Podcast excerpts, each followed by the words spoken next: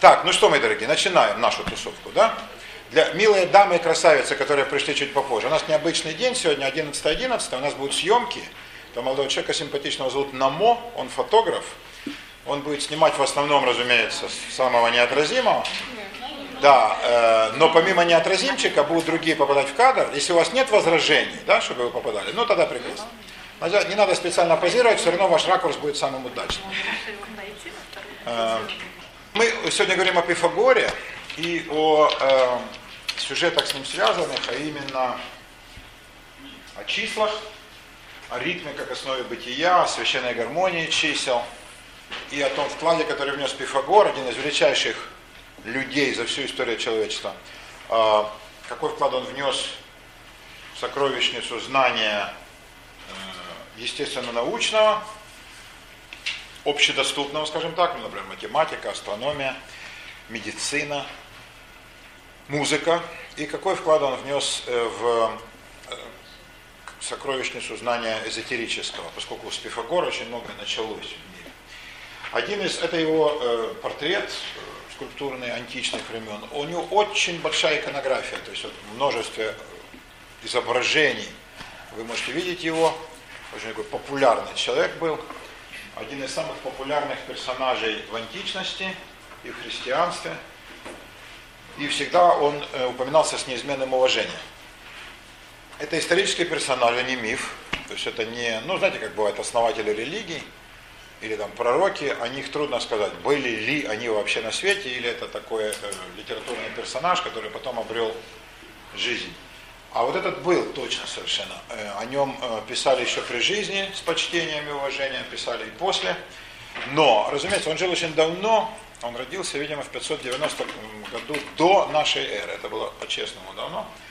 И, э, конечно, его биография, которая дошла до нас, она противоречива. Источники спорят друг с другом, его описывал, там, скажем, такой Порфирий, греческий биограф, описывал его Ямвлих, великий философ, который сам по себе был значительным человеком, и он, когда описывал философскую систему, на которую он опирался, ссылался на Пифагора как на краеугольный камень. Э, писал Диоген Лаэртский, писали еще античные авторы, и каждый, в общем, э, свою версию предлагал. Так что трудно сказать, что правда, что нет. Э, на чем все сходятся? Он родился в городе Самос, есть такой город, ну, был, сейчас нет Э, в Греции. Такой довольно известный тогда был город, известный своими вольностями и э, тремя вещами. Вольнолюбием жителей, они не терпели никакой тирании, свергали всяких тиранов. Второе, там славились люди э, любовью к философствованию и к наукам. И третье, там были э, такие спортивные юноши, которые часто побеждали на Олимпийских играх, что приносило их родному городу славу на всю Элладу. Вот э, Пифагор прекрасно в себе воплощал э, все эти три черты, которые присущи были его родному Самосу. Мы знаем имена его родителей, и мы знаем обстоятельства его рождения. Вот э, они как-то так подозрительно одинаково описаны. Э, и, и обстоятельства его рождения очень напоминают, э, например, рождение Иисуса из Назарета или других персонажей, таких полумифологических таким образом описывали рождение каких-то людей, которые потом сыграли в жизни человечества огромную роль. Стали учителями, основателями школ, течений. Э, люди, которых складывались легенды, повествующие о том, что это не просто обычный человек, а это какой-то вот э, человек, дарованный с неба. Родители его путешествовали по Финикии, это нынешний Ливан, и зашли в город Сидон. Сидон существует до сих пор на юге Ливана, рядом с границей с Израилем. А теперь это деревушка, а тогда был город, цветущий, огромный порт, один из крупнейших на Средиземноморье. И э, они путешествовали это всегда, и сейчас, особенно в древности, была вещь небезопасная, зашли в храм э, к Пифии. Пифия это такая женщина-прорицательница. И вот она, сидя на своем золотом стуле, с тремя ножками э, не ответила на вопрос отца, успешным ли будет путешествие, а сказала, это, мол, ерунда, а вот главное, что твоя жена носит в утробе сына, Не просто ребенка, а сына, причем того сына, который будет светочем человечества, который очень много потрудится на э, благо всех людей и превзойдет всех умом, красотой и дарованиями. Вот так. Он обрадовался. Жену свою переименовал. Она стала Пифаида, то есть женщина, которая почитает Пифи. А когда родился сын, они назвали его Пифагор, то есть предсказанный Пифией. Пиф Агорас, да? так по-гречески. Предсказанный Пифией. И вот эти вот чудесные обстоятельства его рождения все э, биографы скрупулезно подчеркивают.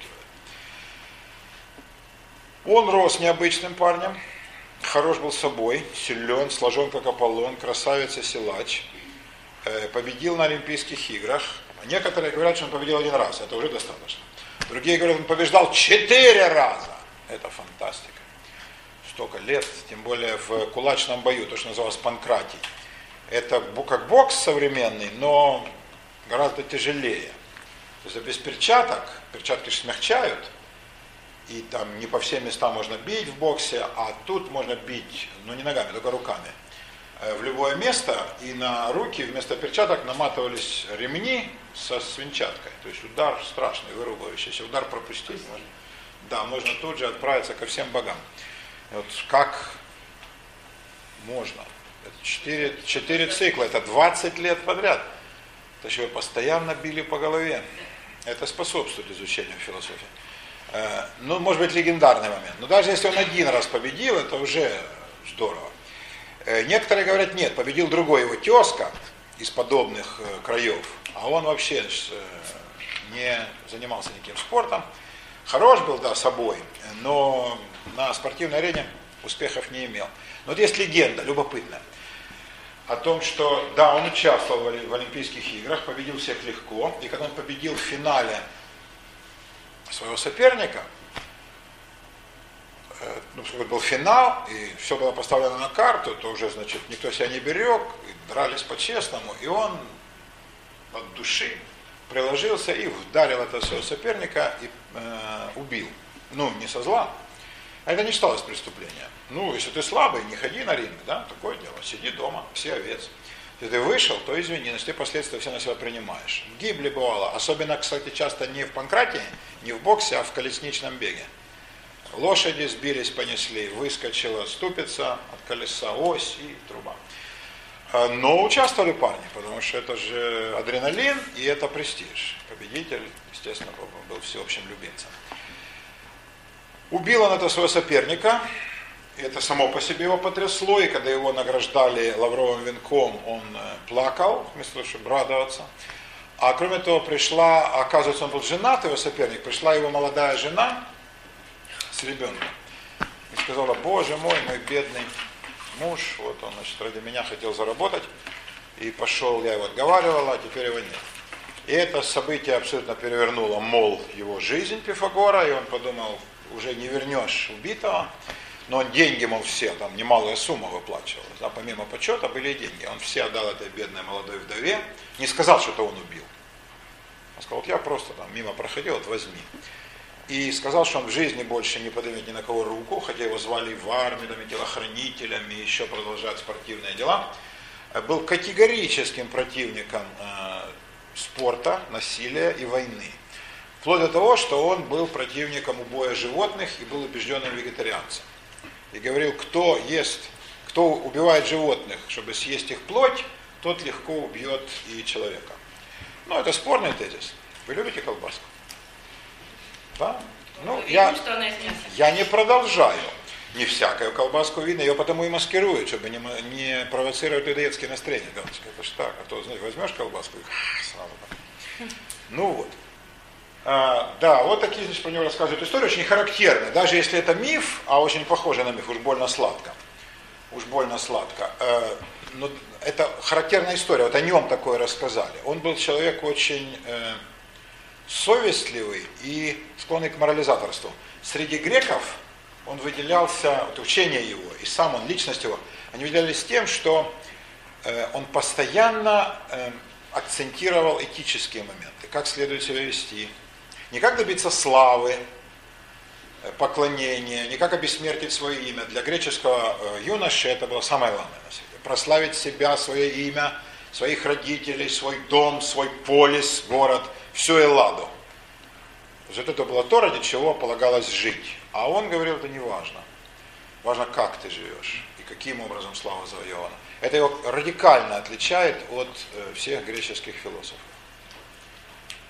И на вопрос, откуда это все взялось у него, э, нет однозначного ответа. Все сходятся на том, что он путешествовал. Он обошел всю Элладу. Ну, Греция, сколько там той Греции, э, это же Московская область. Но для греков тогда это оказалось довольно большой территорией, вся их необъятная родина. Но помимо этого он был в Финикии, на своей родине, в Сидоне. Э, он жил среди евреев в Израиле. Он дошел до Египта пешочком и жил э, в Египте, жил в Фивах и был принят жрецами. Э, ушел в Персию. Одни говорят, он специально сдался персидскому царю Камбизу, сказал, типа, я хочу наняться к тебе в гвардию, уже был здоровяк, и его забрали в Персию. И он познакомился с персидской культурой, медийской, и говорят, даже дошел до Индии. Ну, так ли это, Бог его знает. Э, люди, которые писали про Пифагора, говорят, что в браминских списках, в переписке браминов, э, индийских учителей, между собой упоминается такой э, Йованичария, то есть как бы учитель с Явана. Яван, Иония, это Греция. Некий греческий ученый, ну, может быть, в самом деле Пифагор, э, не подтверждается. Поскольку сам он не оставил ни одной написанной строчки, он не писал принципиально, как и Сократ. Он считал, что мысль изреченная есть ложь, и записывать слова нельзя, они э, меняют свой смысл, искажается мысль. В этом плане, как бы вот в европейской культуре, в новой европейской ему нечего было бы делать. Он полностью человек культуры той. Он считал, что вообще в записывании смысла нет – простой народ, плебс, э, ты записями не вразумишь, они же неграмотные. Э, и то, что ты им говоришь, это вещи настолько элементарные, что их нет смысла записывать. Ну, типа там, надо мыть руки, да? Скажем, нельзя убивать животных, нужно с почтением относиться к ближнему, ну и так далее. То есть это банальности. А тайную мудрость нельзя записывать, потому что тогда ее прочтут все, она перестанет быть тайной. Таким образом, записывать ничего не надо немногим ученикам вот устно проповедую, и вот так, собственно, знание и распространится. Э, он рассказывал о себе много, но тут тоже сложно отделить э, правду от э, мифа, от вымысла. Ну, например, Пифагор верил в переселение душ, в метампсихозис. Откуда он эту идею мог подчеркнуть? От каббалистов, поскольку каббала переселение душ признает, или из Индии. Э, потому что никто из окружающих других народов, ни сами греки, ни персы, ни египтяне не верили в переселение душ. А он верил. И эту идею настойчиво пропагандировал. И он, э, по его словам, он помнил свои четыре предыдущих перерождения, называл точно там имена, фамилии, даты. Ну, то есть вот ориентировался. Но поскольку этого никто кроме него не помнил, проверить было нельзя. Он утверждал, что он участвовал в Троянской войне, которая была очень давно. Да? И узнал щит свой. Вот как-то он шел по базару и сказал, вот щит, с которым я сражался с вторым Менелаем во время Троянской войны, и вот когда я этим щитом прикрывался, он нанес мне удар и убил. Вот как этому рассказывал относиться? Он рассказывал при большом стечении народа среди многих своих учеников. Ну вот, такое дело. Поэтому, э, когда он говорил, например, о своих путешествиях по Индии, Персии, Египту. Вот что тут находка троянского щита, а что правда. А кроме того, может, он правда узнал свой щит? Вам не случалось узнавать в неких предметах вещи из ваших прошлых жизней? Мне что всегда казалось, что я в прежней жизни бывал в городе Амстердам, хотя тогда я точно знал, что я там не был, и более того, думал, что никогда не буду. И оказавшись в городе Амстердам, вот есть такой город, Хотя большевики уверяли, что нет, но оказалось есть. Не только мытища. Оказалось, что он не очень-то похож, то, что я видел. Я там искал, искал те уголки, которые я там видал, но что-то не нашел я. И вот потом подобная ситуация была с городом Мадрас, индийским, но там я еще не побывал. А вот если я узнаю в Мадрасе, когда побываю, надеюсь побывать, те места, которые я так четко помню из всех своих вот этих э, видений, да, тогда вот будет о чем говорить. Но Амстердам как-то нет. Может быть, его снесли, тот Амстердам, который был связан со мной. Недоброжелателей же Может, полно. все-таки назывался не Амстердам? Не, он а, был, был именно Амстердам. Ну, так как было, заявлено было. Хотя там много дамов в Голландии, да? Но это был именно Амстердам. Я не знаю, как к этому относиться. И тут как бы э, ну, такой обывательский здравый смысл говорит, это все ерунда, какие там еще переселения душ прежней жизни. С другой стороны, чем дальше, тем больше убеждаются люди, что что-то в этом есть. И, конечно, это не пустые слова. Кто из вас читал толстенный роман Ивана Ефремова «Лезвие бритвы»? В свое время это была бомба для советского мировоззрения. То есть вот там идея переселения душ и прежних жизней, да, она, так сказать, четко проводится. Да, там кого-то ученый берет охотника, Таюр, ну, совсем простого мужика, или Дирин, который, ну, никак не мог ничего этого выдумать, и он раскручивает его предыдущие жизни, да. Это в свое время было абсолютно, абсолютной сенсацией для советской целомудренной интеллектуальной среды. Такая была дефлорация индийской культурой. Ефремов. Так что, ну, не знаю, будете ли вы читать, э, знаете, что эти идеи, они как-то никогда не умирали. Всегда люди думали о прежних жизнях, о метампсихозисе, о переселении душ, по-разному называя их. И на самом деле великие учения, они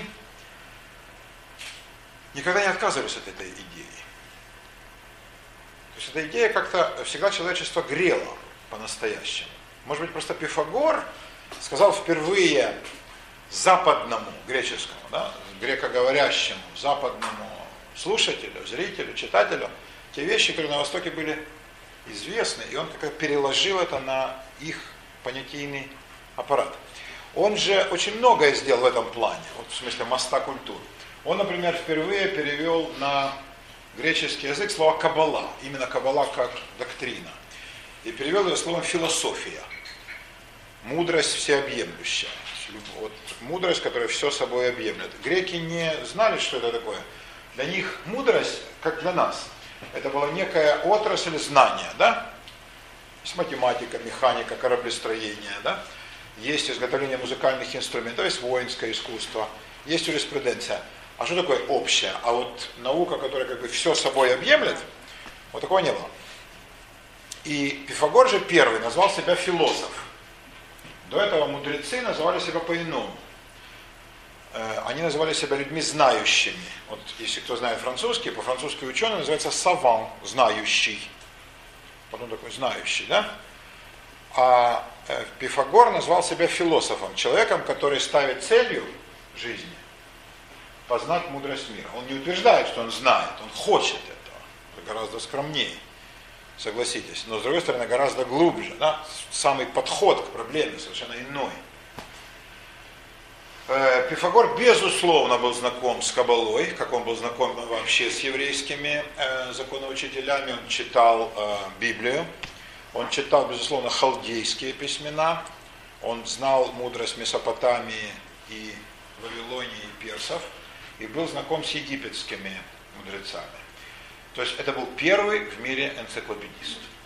Был первый человек на свете, который соединил в себе, не механически, а именно творчески, соединил в себе э, разные традиции, разные верования, разные виды мудрости, принципиально разные. У него есть интересная фраза. Он оставил афоризмов, десятка три до нас дошло. Я думаю, их было больше, было тысяча, но то, что уцелело, э, штук 30, и все вполне нормально. Есть такие трюизмы, совсем банальные, а есть очень интересные. Например, вот первая у него мысль такая. Прежде чем судить о нравах и обычаях некоего народа, выучи прежде его язык. Это прекрасная фраза. Если бы люди следовали этой мысли, они бы жили гораздо счастливее. Вчера, после того, как я закончил свою гениальную, ну просто талантливую передачу на эхе Москвы, э, там чудесный один мужик, Борис Алексеев, э, музыковед, джазмен, музыкант, э, чудный абсолютно персонаж. Э, к его чести надо сказать, что за 10 лет сотрудничества на эхе он никогда не пришел на свой эфир трезвым. эта верность традиции, она не может не восхищать. Его обожают все. Вот, он добавляет в процесс, очень хорошо. Э, и он приглашает, он или приносит с собой, у него уникальные какие-то фонотеки, таких записей нет вообще ни у кого, не только в Москве, а чуть ли там не по всей Европе. Ему дарят, там обмениваются. В общем, он такой вот коллекционер. К нему приходят музыканты без проблем, потому что он всех знает, и они все с ним на «ты», и они играют там в студии. И он пригласил двух женщин из э, Украины. Они пели, великолепно, кстати, пели и русские романсы, украинские, песни, русские, украинские. И он, и его там соведущий, который был гораздо трезвее Алексеева, но гораздо глупее. Вот они, значит, э, при любой, э, при любом звучании украинской речи, они непременно считали своим долгом повыеживаться по этому поводу, да? повыхнябываться. Вот все их звучание украинского языка им казалось таким, блин, смешным, каким-то диким, нелепым. Они все это как-то по-дурацки, -по можно я употреблю талмудический термин? У нас же только э, видеосъемка, аудио нет по-блядски переводили, да? Своеобразно. А, с таким идиотским жлобским вышучиванием, да? То есть получалось, что, значит, э, вот на русском как все классно звучит, а украинский это язык э, не то что жлобов, а просто недоноска, вот тупорылых идиотов. А, как сказать помягче? Это очень спорный тезис мягко говоря. Э, можно себе представить, как для поляка звучит русский язык. Да? Или там для болгарина, чьи языки гораздо, болгарский язык гораздо древнее, письменность болгарская, потом, значит, была перевоссоздана здесь, и теперь ею пишут вот эти вот дикие русские слова, да, мы говорим, не замечаем их дикости, на самом деле по-болгарски должно звучать. То есть это э, очень странный путь, когда свое кажется таким изумительным, а все окружающее таким тупым и ничтожным. Ну а уж как э, русскоговорящие люди пытаются выучить языки других народов, это просто вошло в пословицу. Да? Тути ту ту ту, да, это все знаменит. А, вот завет Пифагора я вам очень советую помнить. Кто из вас будет отправляться в какие края дальние, от Украины до Америки. Хорошо бы, конечно, хоть примерно говорить на языке, чтобы хотя бы на улице, да, понять, что тебе говорит человек. О чем говорят люди по радио, там, в толпе, в такси, да, в ресторане. Это очень помогает. Я пытался всегда, по-честному, ну, не всегда получалось. Конечно, попадаешь в Венгрию, ощущение полного идиотизма. Ну, то есть они же говорят, но никаких нет шансов никак понять. Почему у нас говорят на улице, в ресторане, представляете, люди, которые пытаются выучить русский и будут прислушиваться, к чему говорят вокруг. По-разному говорят, Галочка, по-разному. Ну, разные говорят. Э, я думаю, что как везде. говорят ошметками фраз. Как везде. Как везде. Как везде. Но, э, а как? Люди говорят на улице, они же не, не, не говорят в салонах, да? Там речь искусственная. Живая реальность на базаре, да, в дискотеке, в кафе, ну как, на работе, в офисе. Я как-то пыталась послушать со стороны, э, что иностранцы, не-не, они все понимают. Все они отчетливо понимают, не переживайте. Э, если выйти на Нью-Йоркскую улицу, даже со знанием английского, я тоже вас уверяю, что кайф будет еще тот. Я помню свои ощущения от Нью-Йорка впервые, когда вот э, я познакомился там с мужиком. Э, он был мой коллега, преподаватель университетский, и тоже, как и я, водил экскурсии. У нас было такое двойное совпадение. Да, по Нью-Йорку. А, и мы, значит, с ним там, он меня проводил по каким-то местам хитрым, интересным, и сели, значит, мы в кафе. И вот мы с ним разговаривали часа четыре, никакой проблемы у меня не было. Все я понимал, э, все прекрасно, да, и тут пришли к нему друзья, он говорит, сейчас ну, придут э, ребята, я вас познакомлю. И вот пришли парни, девки, ну, мужики, дамы, да, и они стали, уже познакомил, все. Они стали говорить между собой – ну, китайский аэропорт. То есть объявление прозвучало, но хрен знает о чем. То есть вот вам живой язык, да. А, а, но они увидели, значит, растерянность на моем красивом лице. И перешли на такой язык, которым обычно говорят с иностранцами. Да? Вы же понимаете, что для тупых выходцев с других краев следует говорить, как я сейчас. Вот это, блин, я и понял. Но когда они говорят обычно, в своем обычном темпе, да, со всеми этими прибамбасами, да, Поэтому крыша уехала, крыша приехала, да, крыша отъехала. Помедленнее, погромче, пожалуйста.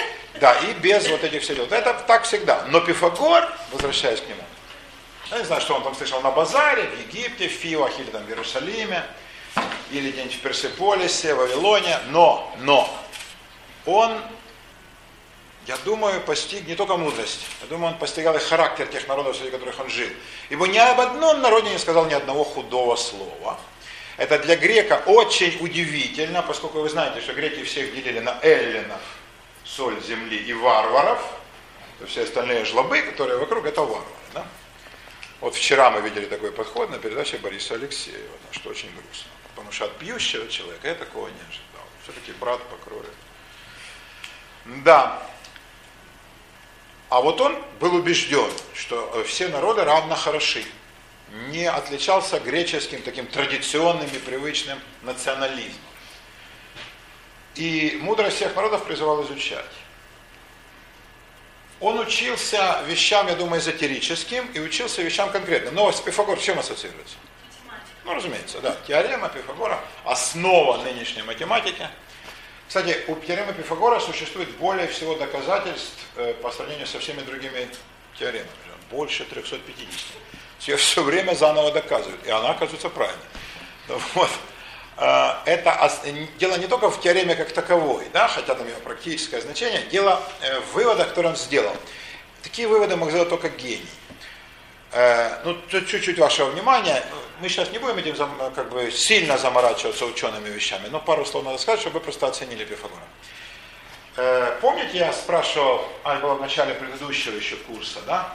Вот что отличает цивилизацию как тип мышления цивилизованных людей будь это даже монголы или белорусы, я скажу сейчас как Алексеев, от людей нецивилизованных, ну, скажем, жителей экваториальной Африки, э, Океании, индейцев Амазонки.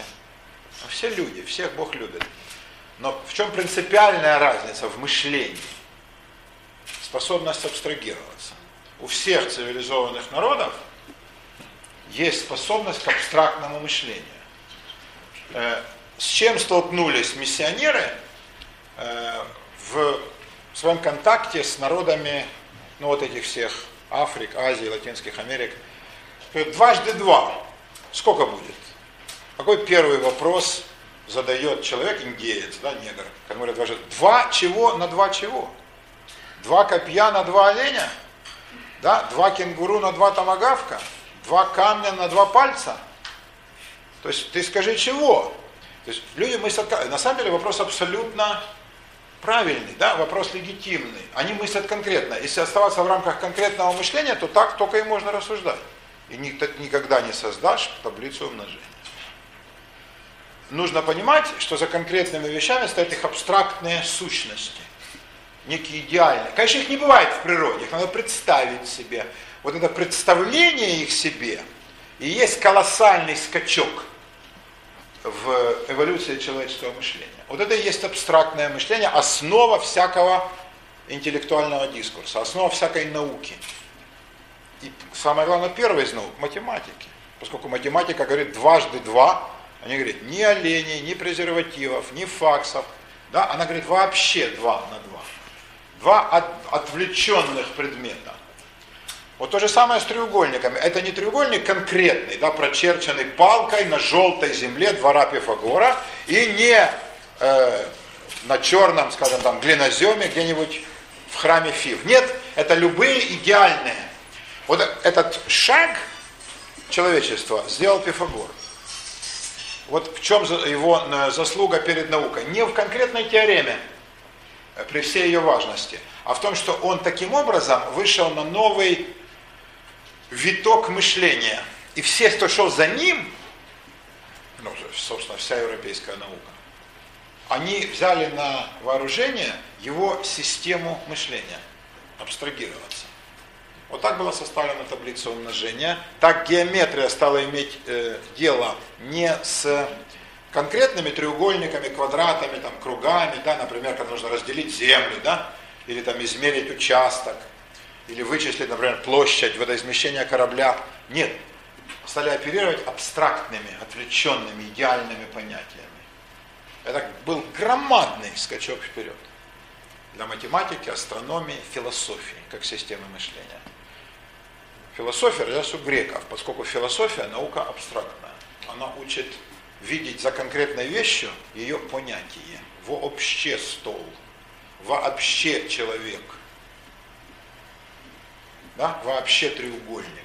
Это колоссальная вещь. Неоцениваемая нами в практической жизни, поскольку мы это воспринимаем как данность. Но кто-то должен был это сделать впервые. Вот это кто-то был Пифагор. И этим его вклад в науку э, огромен.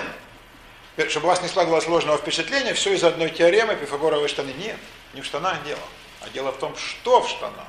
А в штанах земельный участок. Вот таким путем. Пифагор наблюдал э, движение светил небесных и впервые сформулировал мысль о том, что Земля шар.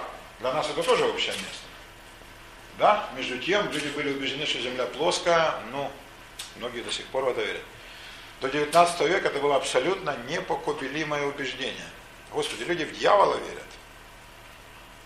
И спросите сейчас на улице, как предлагает Галя. А вот спросите, Земля какую форму имеет? Я думаю, что скажут, ну плоская, до Монголии. А потом все, вот обрыв, и там ничего же нет. Да я думаю, что процентов 50 убеждены, что Земля э, плоская. Э, теперь мы имеем доказательства, например, съемка из космоса, но он же этого не имел. Как он пришел к этим выводам? Сопоставляя, как корабль скрывается за горизонтом, да? э, какими кажутся предметы, когда наблюдаешь их на ровной, как стол равнине, а потом снизу вверх, например, с какой-то впадины, из оврага, потом из колодца, он специально туда спускался, а потом наоборот, холмика, с пригорка, с большой горы. Он это все сравнивал, записывал, вычислял. А, ну, это, для нас это общее место, да, еще раз повторяю, когда уже все это изобретено. Но он это придумал, он это сформулировал, это было колоссальное открытие. То есть он выдвинул предположение, что Земля... Он это доказал. Он математически, потом это было забыто. Он доказал математически кривизну поверхности, да, что Земля это сфера. Он чего он не знал, что у нас плюснута с полюсов. Но он не знал вообще про полюса. Но какая мысль, да, о том, что Земля круглая, шарообразная, это офигеть. Больше того, он подумал, что все остальные небесные сферы, которые, естественно, все представляли как горящие светильники, да, как там плошки или куски сала, или там раскаленное золото на небосводе. А он сказал, нет, это тоже сферы. Он опередил свое время на 2000 лет на минуту. Все было забыто. Не все, конечно нет. Эзотерическая традиция охранила, но господствующая э, мысль, мейнстрим, она вернулась к мракобесию. Вот в чем сила эзотерической традиции. Она хранит тайное знание, да? но это тайное знание не может быть всем явлено. Как предлагал один из великих масонов, создать э, Let us build the temple of the lost wisdom. Давайте построим храм утраченной мудрости. Это прекрасная идея. Вот в этом храме э, в этом храме э, утраченной мудрости, э, скажем, статуя Пифагора, да, или что, картина его, да, она была бы на почетнейшем месте. Ибо многие вещи, которые он говорил, потом были переоткрыты заново людьми, которые о Пифагоре знали. Они не знали всего его наследия. То есть ему просто повезло, что он высказал такое э, мнение по поводу того? Нет, ну, ему не повезло. Он это открыл. Повезло, если бы он нашел. Галилей сожгли за это что там? Не, не, Галилея не сожгли. И ну, тебя кто-то крепко обманул. Я найду этого человека, и я ему не завидую. Я не люблю, когда врут девушкам. Не, сожгли Бруно. И не за это совсем. Не за, это. за астрономию не сжигали. Коперник был монах, и все это, всю эту свою систему э, внедрил, и обнародовал, никто его не трогал. Ни Кеплера, за астрономию не сжигали. Ну а потом, как через Аристотеля мы узнали, что если он не записывал, Записывали а ученики за ним. Из из устно, да. И много искажено было. В уголочке сожженной Александрийской библиотеки вдруг нашли. Нет, на самом деле нет. Э, хранили ученики его, пифагорейский кружок, мы чуть-чуть забегаем вперед, но скажу, а потом вернусь к этому еще раз. Был его кружок пифагорейцы, э, которые вот тщательно хранили э, наследие своего учителя. как часто бывает с хранителями тайной мудрости, они навлекли на себя гнев толпы тупой, невежественной, причем, ну, еще и подстрекаемой властями, ну, все как всегда. И, они, э, и он, видимо, погиб, уже будучи старцем 80-летним. А, и друзья его поразогнали из города Кротона, где он жил, в Южной Италии, они там должны были скитаться, но они не теряли друг друга. Они составили первое в мире э, такое тайное сообщество, первое братство. Поэтому некоторые ветви масонов себя возводят к Пифагору. И сейчас расскажу почему.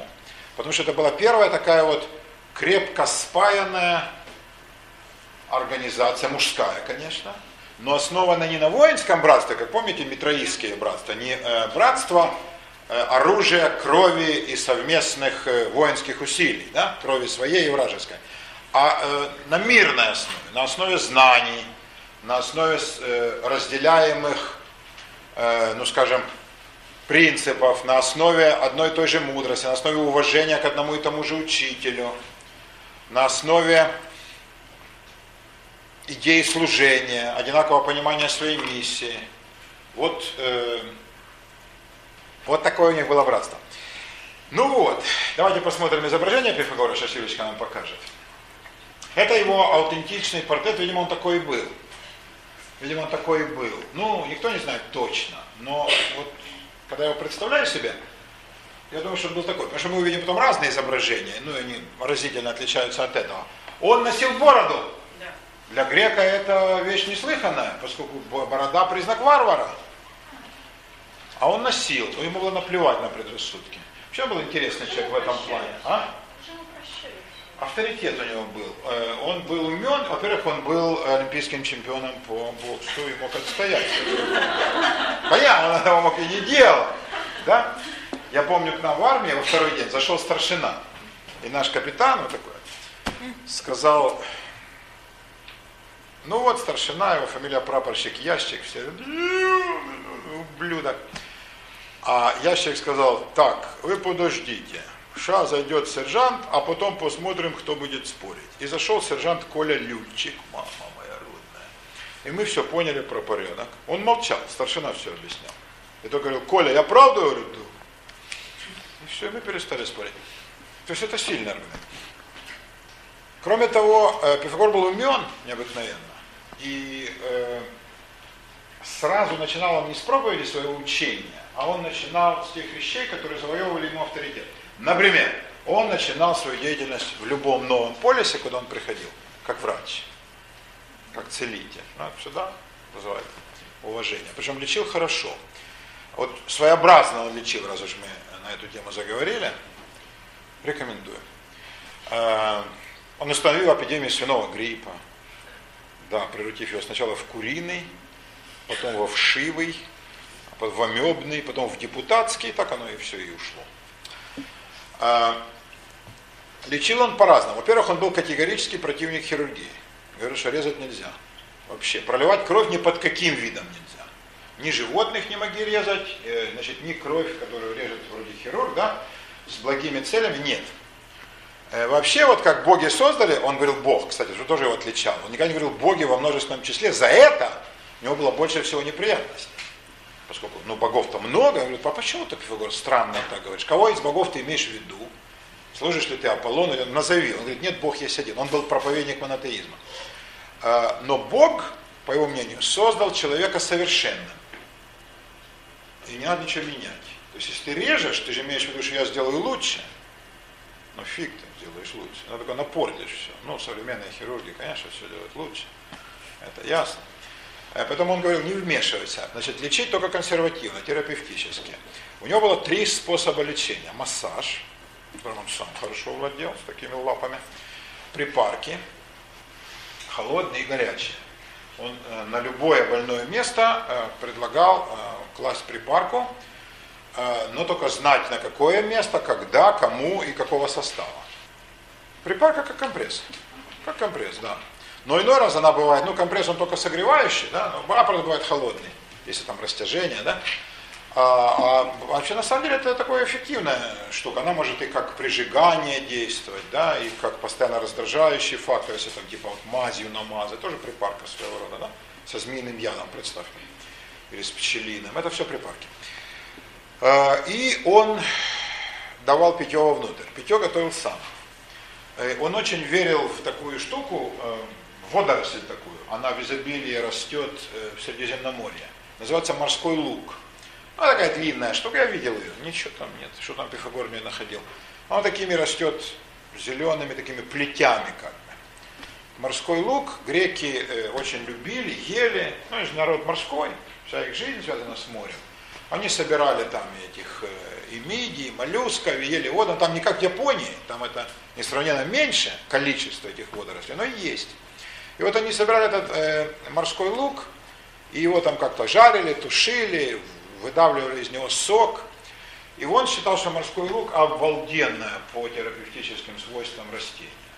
Кроме того, он знал э, свойства мака, кунжута, сезама, э, разных плодов, можжевельник, кстати, очень любил. И вот как он лечил. Заболел человек, он с ним беседовал, обследовал его, а потом говорил, тебе надо, например, пойти в можжевеловую рощу. Но не сегодня, когда пасмурно, а вот, скажем, как будет солнце, то ты норови в самый солнечный зной зайти в можжевеловую рощу и оставайся там не меньше трех часов. Ходи, дыши, да? Ну, здравый себе, да, можжевельник, бактерицидный. Вот, там, целебный эффект окуривания. Вот тебя надо окуривать смесью таких-то трав, да, таких-то там толченых морских гребешков. Вот стой и терпи, да? Пусть он зажгут, и вот что медленно пусть тебя окуривает. Э, принимай такое-то питье. Э, и еще он лечил воздержанием. Он полагал, что все беды от излишеств. Значит, не пить категорически он не пил вина вообще. Э, ничего хмельного не брал в рот, не ел, не пил, не жевал ничего возбуждающего, типа каких-то галлюциногенных грибов или прочего, а, и был большой противник обжорства. Греки же очень любили пиры, и пиры эти были роскошные, а он ничего почти не ел.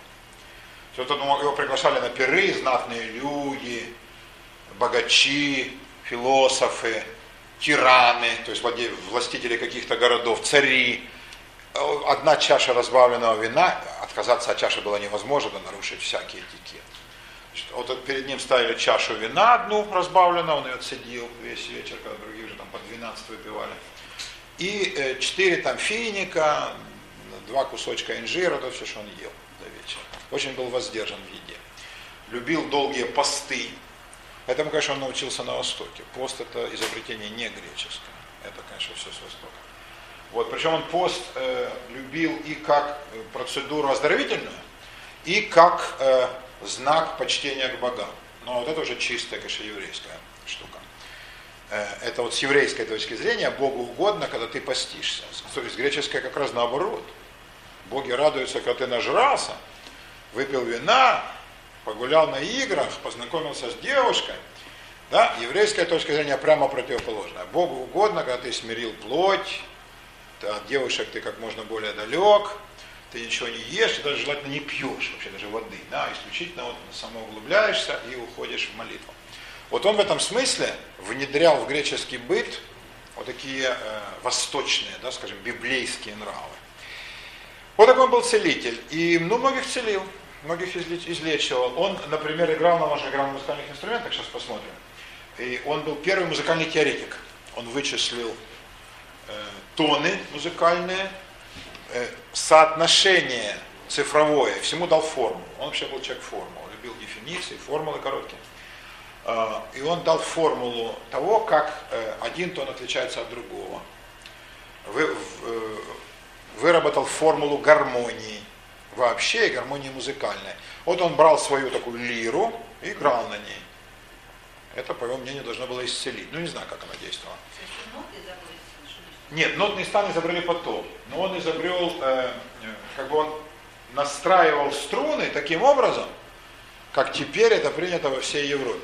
С, с определенными интервалами, да, совершенно верно, да. Вот это придумал он. Он же выработал систему ладов, так называемых, скажем об этом позже. И у него даже был термин музыка живая и музыка мертвая. Он полагал, что музыка можно убить до смерти. Еще до Киркорова он это знал. Да а, а можно оживить. Ну, не, не буквально труп, но можно вылечить. И вот, например, вот он лечил как? ему приходил человек и говорил, у меня там, ну, ревматизм. Ну, понятно, колено крутит. Э, ревматизм, видимо, или артрит. Он играл ему на трубе. Да, больному там какой-то внутренняя болезнь, играл на лире. Вот, показывал красивые картины, э, беседовал определенных философов. И читал, например, он очень хорошо читал, э, декламировал. Греки безумно ценили это искусство, сейчас абсолютно утрачено. Вот, декламацию, да, вот человек, который произносит определенным ритмом, да, э, гекзаметры такие чеканные, или ты, Илиады, или Одиссея. И вот он читал определенные куски из Илиады, и вот, по его мнению, должно было человека оздоровить. Вот такие у него были методы лечения. Но раз его ценили, и к нему ходили люди, и платили ему за лечение, значит, видимо, эффект был. Значит, прогнали как шарлатана. На эти деньги он строил дом в каждом новом полисе, собирал учеников, и дом немалый. Вот. И, но любопытно, как он смотрел на жизнь. Он счел возможным жениться в 60 лет. До этого времени он полагал, что он слишком мало знает для того, чтобы научить жену. Он полагал, что муж должен учить жену непременно. И он недостаточно материально обеспечен. А он так специально себя вел, считал, что деньги не главное. Все, что было, он тратил на путешествия, э, на помощь своим ученикам бедным, э, на покупку книг, которые были бешено дорогие, тогда свитки и все прочее. Э, какие-то там он даже, может быть, протоинструменты физические изготавливал, да, или просил, чтобы ему изготавливали. Он тратил это, все на это. А вот в 60 он сказал, все, теперь я заработал достаточно, я могу жениться, у меня дом. И одну из своих учениц, кстати, брал девочек. Но не девушек, девочек еще, да, до первых месячных. Потому что после он считал невозможным. Да, уже, значит, девочке надо жениться, тут уже не до учебы. Но девочек, он брал, как и мальчиков, на учебу к себе. Это правильный шаг, да, потому что этой, из этой глины можно все вылепить. И они вырастали его преданнейшими учениками-апологетами. И вот на одной из учениц он женился. Они превосходно жили душа в душу, она родила ему семь детей. Семь детей. Ни один не умер в младенчестве. Для греков это был знак того, как боги любят человека. Ни один не умер. Ну давайте посмотрим на его изображение и потом пойдем э, дальше. Вот тоже. Да, был долгожитель тоже. А, а он это приписывал э, умеренности, аскетизму и воздержанности. Э, чего он был большой сторонник. Одни говорят 80, другие 90 лет. Ну, доподлинно мы не знаем, но все сходятся на том, что за 80 и умер насильственной смертью, убили его.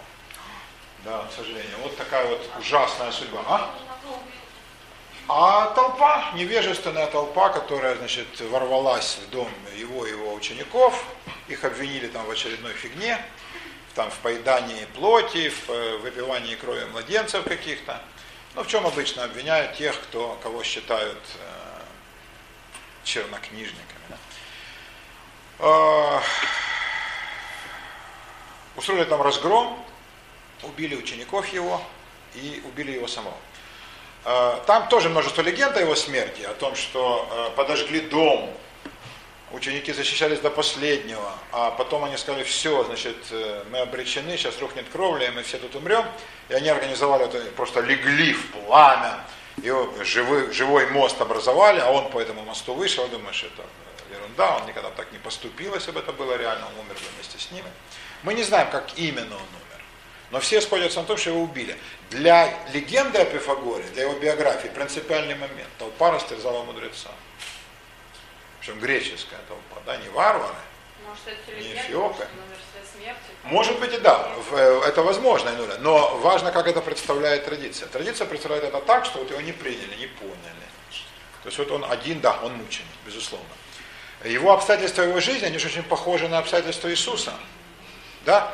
родители путешествуют, э, некий высший, э, высшие силы, у Иисуса э, ангел, а у него пифия, вещуют волю богов о том, что там в чреве э, некий младенец, который изменит судьбы человечества, да? Потом запрещено после этого сообщения мужу спать с женой до родов, весь период беременности, чтобы не смешивать свое мерзкое семя с божественным. Э, значит, э, у Иисуса непорочное зачатие, а здесь ей снилось, что когда она спала то ей вошел солнечный луч в правильное место, Бог Аполлон. А, после этого он рождается на э, чужбине, Иисус э, в Вифлееме, да, хотя сам он из Назарета, а этот в Сидоне, хотя он грек, на чужой земле, э, проповедует ученики, гонения, изгнания, да, все как бы совпадает. Ну, правда, у Иисуса гораздо больше чудес, а у Пифагора больше реальных вещей, но надо же принять во внимание, о Пифагоре писали греки, об Иисусе евреи. Евреи большие сторонники чудес. А греки любят, чтобы все было рационально. А, ну и, наконец, насильственная смерть и неприятие толпы. Ну, Иисуса совсем там трагично, а здесь, ну, практически то же самое. Но Иисуса гораздо трагичнее, его предают его собственные ученики. Да, это очень тяжело. С Пифагором нет. Да, это принципиальное различие. Но э, что общего, толпа не, не, не поняла, не приняла, и значит, вот он растерзанный толпой помер.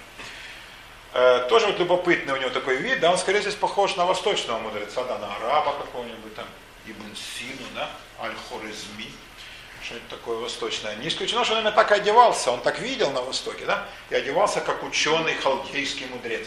Вот так мог одеться, например, я думаю, э, житель, скажем, Израиля, да, вот я думаю, так выглядели пророки, они примерно голову покрывали, греки нет. Вот он даже одеждой стилизовался под людей, чью мудрость изучал. Средневековый рисунок, где Пифагор, ну такой вот у него такой, что-то мефистофельское есть в его лице, да, здесь такой вот он хитрый-хитрый.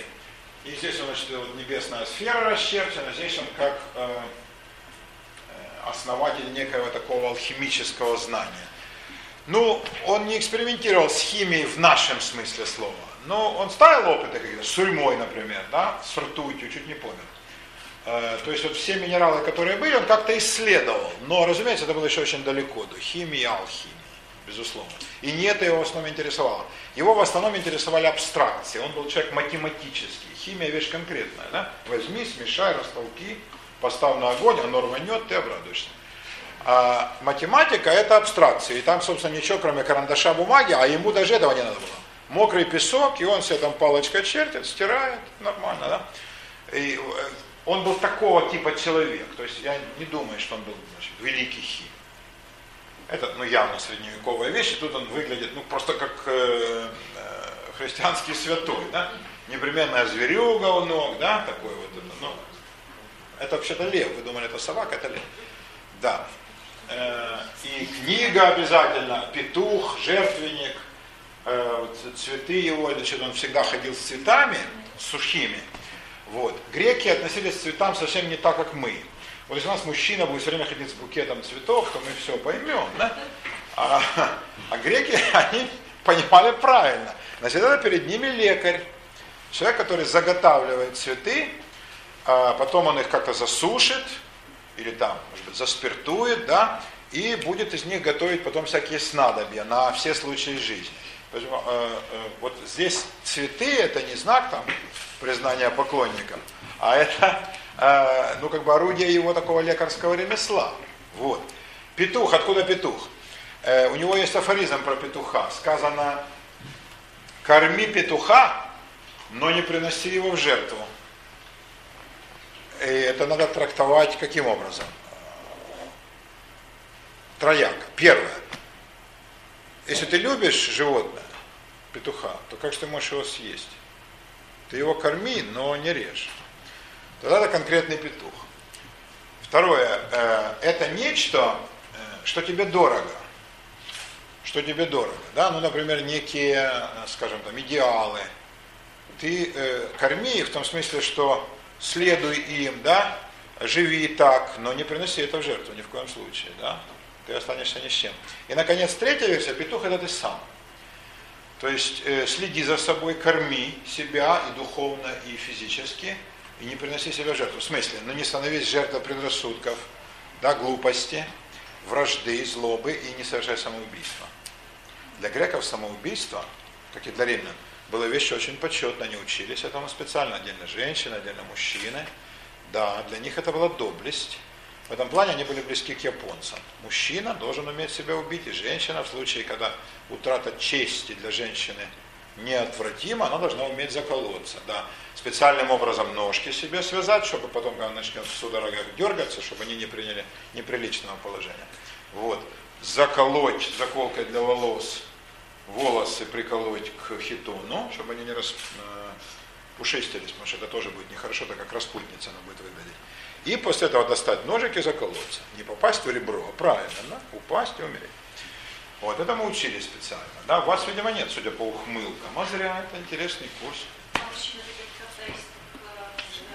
Ну, когда наш... Э, ну, честь немножко в ином смысле, да. Ну, во-первых, в этих обстоятельствах тоже, да.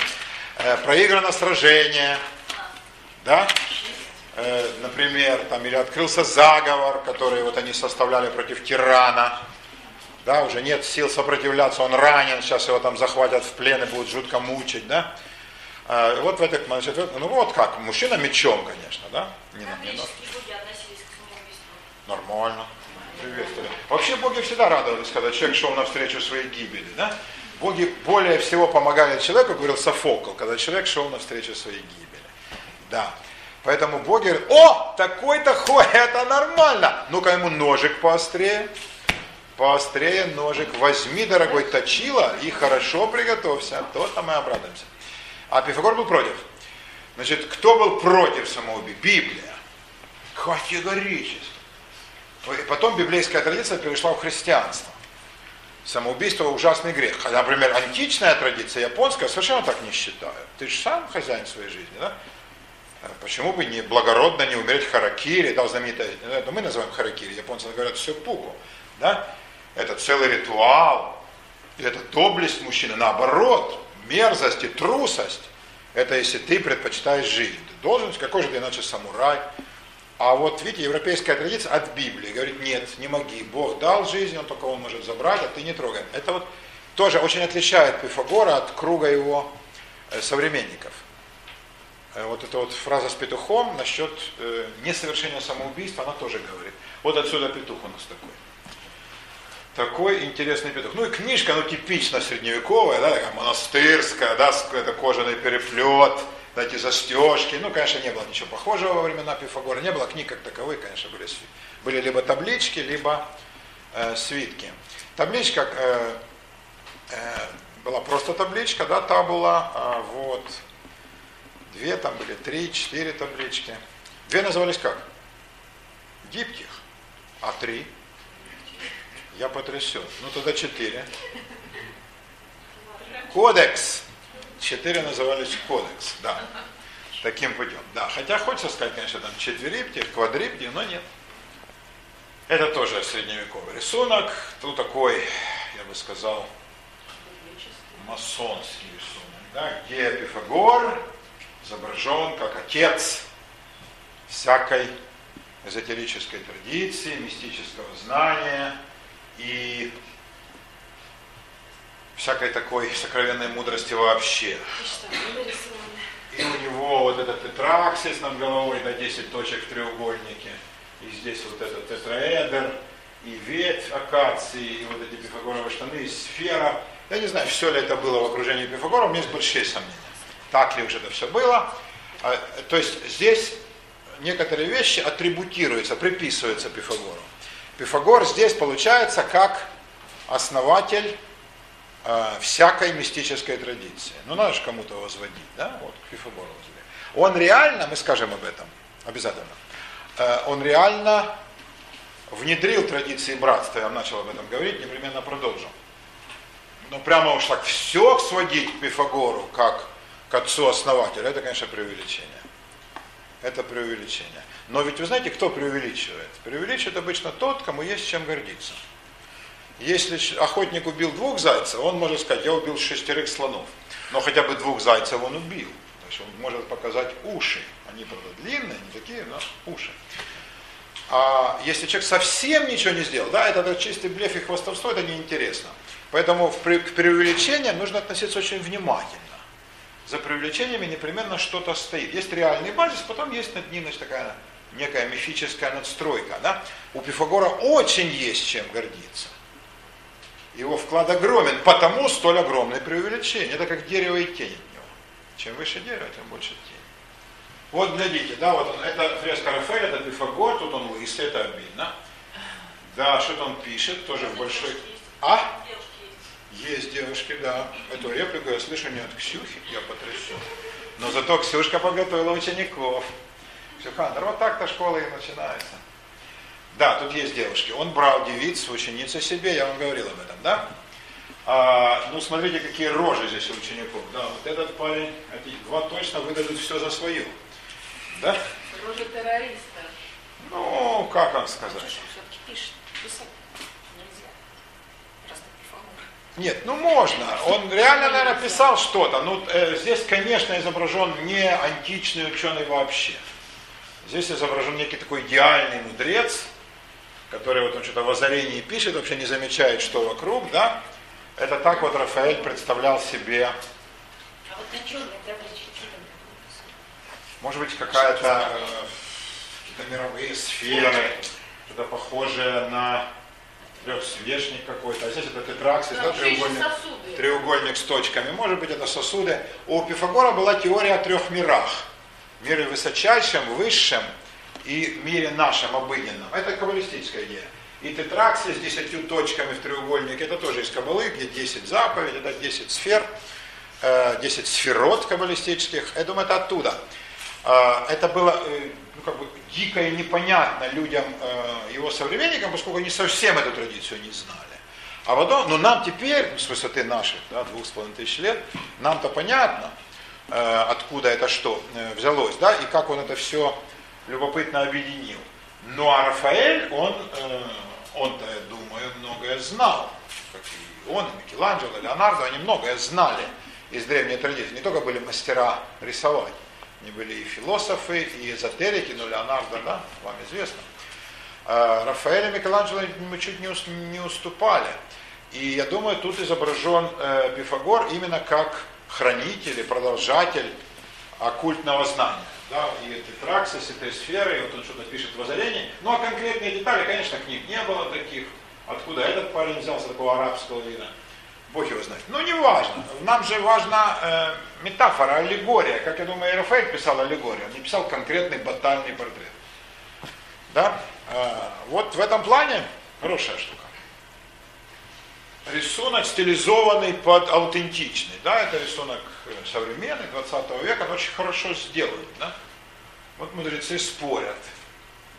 Мудрецы спорят, Кто или кто? Бог его знает. Знаю, не знаю даже, есть ли здесь и Пифагор. Да, но судя по фотографиям, Пифагор должен быть вот этим. Да? Но фотографии плохого качества. А тогда не умели делать хорошие. Видео есть, а фотографии нет. И нуля. Надо отдыхать. А, Ну не понимаю я ошибок. Вы что? Не это мы в банк взяли, я вас не делал. Понимаете, все. Вот, таким путем.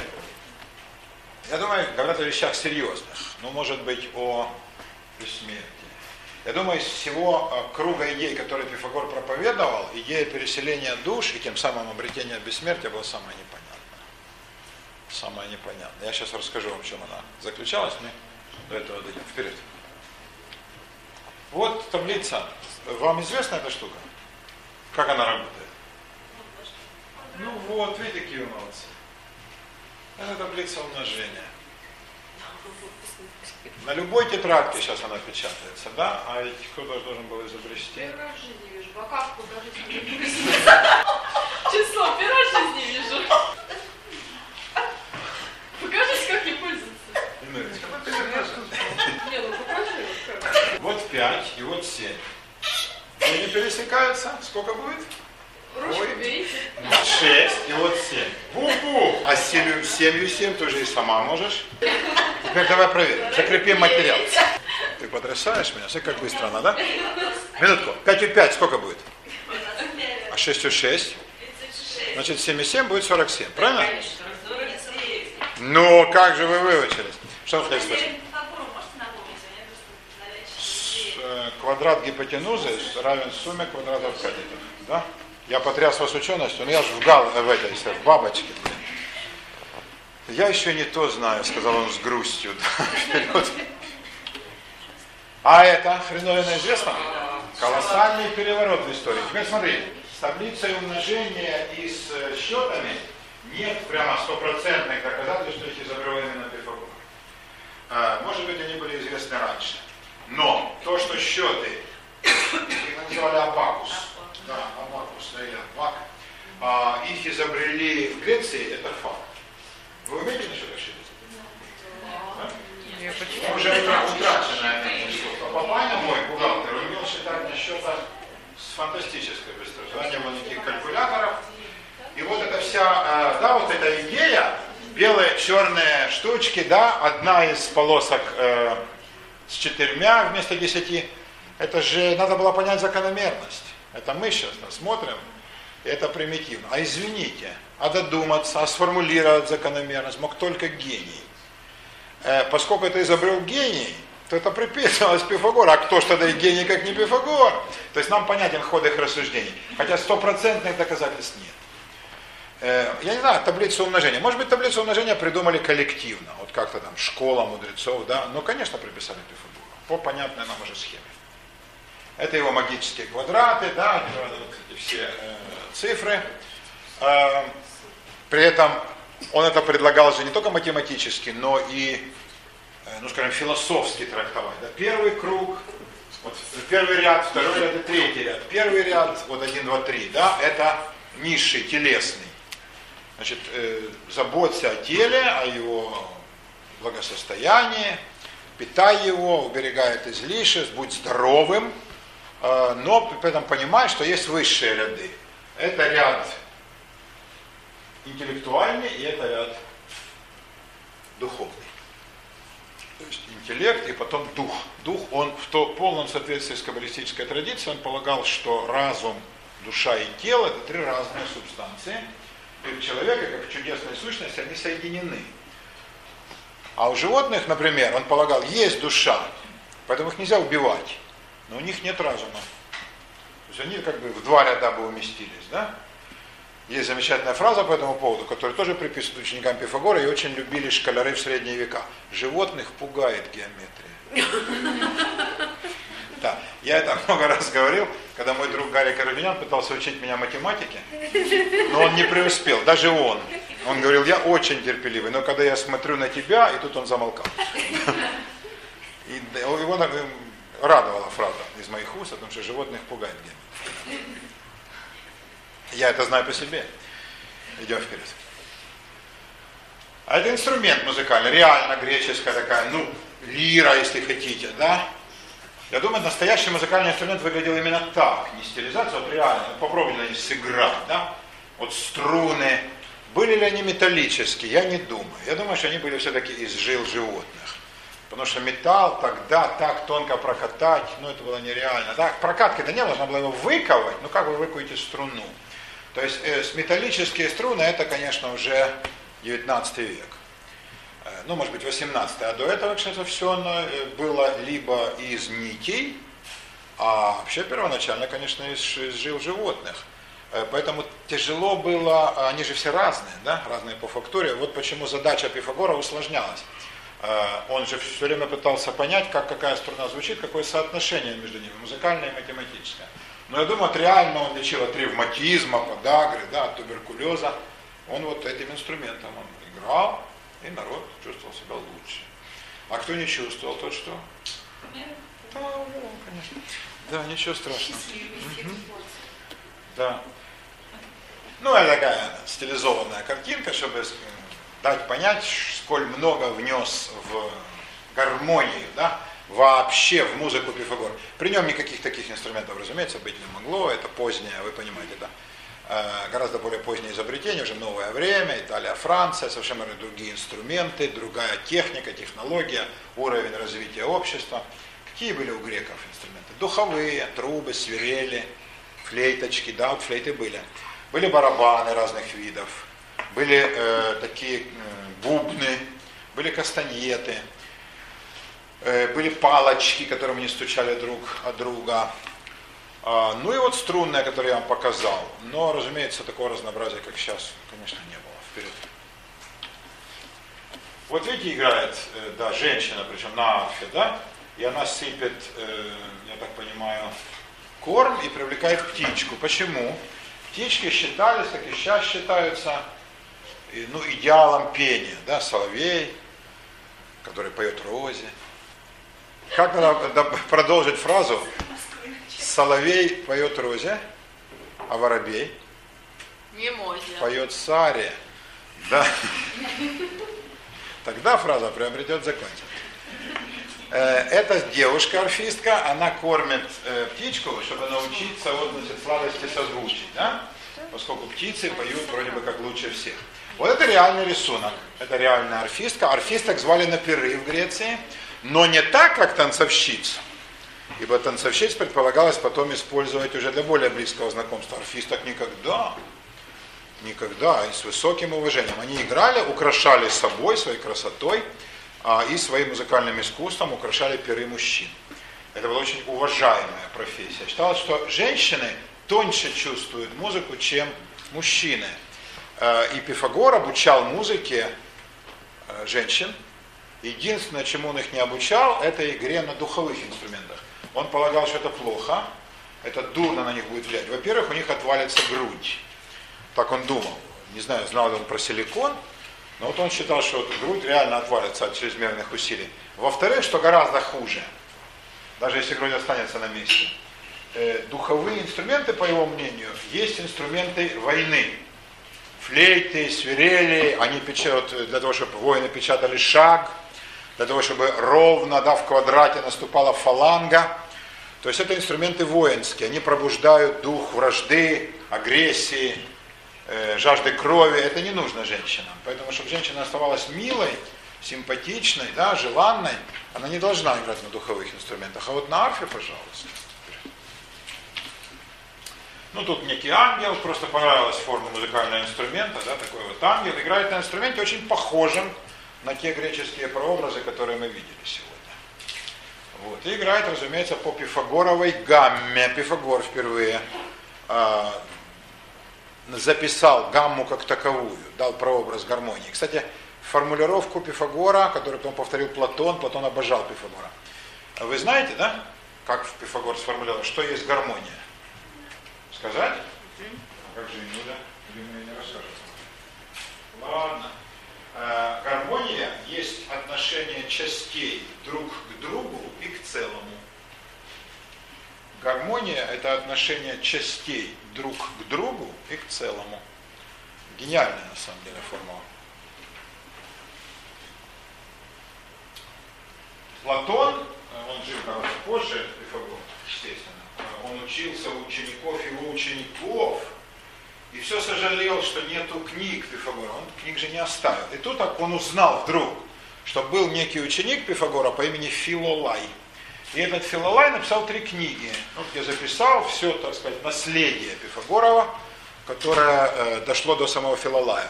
И эти книги Филолай, впавший в бедность, продают. Но он э, просил за это совершенно бешеные деньги. 100 мин серебром. Ну, мне трудно сравнивать по современному курсу, ну, 100 тысяч долларов, да, то есть большая цена. Дом купить можно было в Сиракузах. 100 мин. И Платон послал эти деньги своему ученику и сказал, купи обязательно. Занял ночью, такие книги надо покупать. Вот такие вот дела. А в этих книгах, среди прочего, речь шла вот об этой самой гармонии. Формулу гармонии вы усекли? А вон у Лены все записано, и у Катюхи. Катюша, скажите, в чем формула гармонии? Эта девушка далеко пойдет. Далеко пойдет. Вперед, Венька. Ну, это как бы астрономический вклад Пифагора. Да, я говорил вам о том, что он э, догадался о шарообразной форме Земли, сферической ее форме, и о сферической форме планет. И он так полагал, что они совершают круговое движение друг вокруг друга. Ну, то есть предвосхитил ту систему, которую Коперник и Кеплер потом описали. Э, вот интересно, как он представлял себе Бога. Ведь греки представляли себе богов абсолютно антропоморфными, человекообразными существами. Да? Они считали, что боги это как люди, только ну, очень большие, вы знаете, да? Большие, огромные, но с гипертрофированными свойствами. А Пифагор э, выдвинул идею божества, абсолютно радикально отличающуюся от всего того, зажжем свет, ну, зажгите просто, от того, что греки формулировали. Он полагал, во-первых, что Бог один, единый для всех. Ну, это колоссальное открытие, монотеизм. Второе. Он считал, что Бог не имеет постижимой для нас формы. Мы не можем его ни увидеть, ни как-то понять. Он не умопостигаемый. Это еще более гениальное открытие. Ибо людям всегда хотелось Бога как-то изобразить. В виде голубка, еврея, волокущего крест, старичка на облаке, или еще там как-нибудь, да? А вот идея о том, что Бог не может вместиться в наше восприятие, она-то как раз Пифагором, я думаю, конечно, с подачи мудрецов Кабалы, она была им озвучена. Но, надо сказать, это не встретило энтузиазма. Он этой идеей нажил множество врагов. Она не умещалась в представлении людей, на него стали смотреть как на сумасшедшего.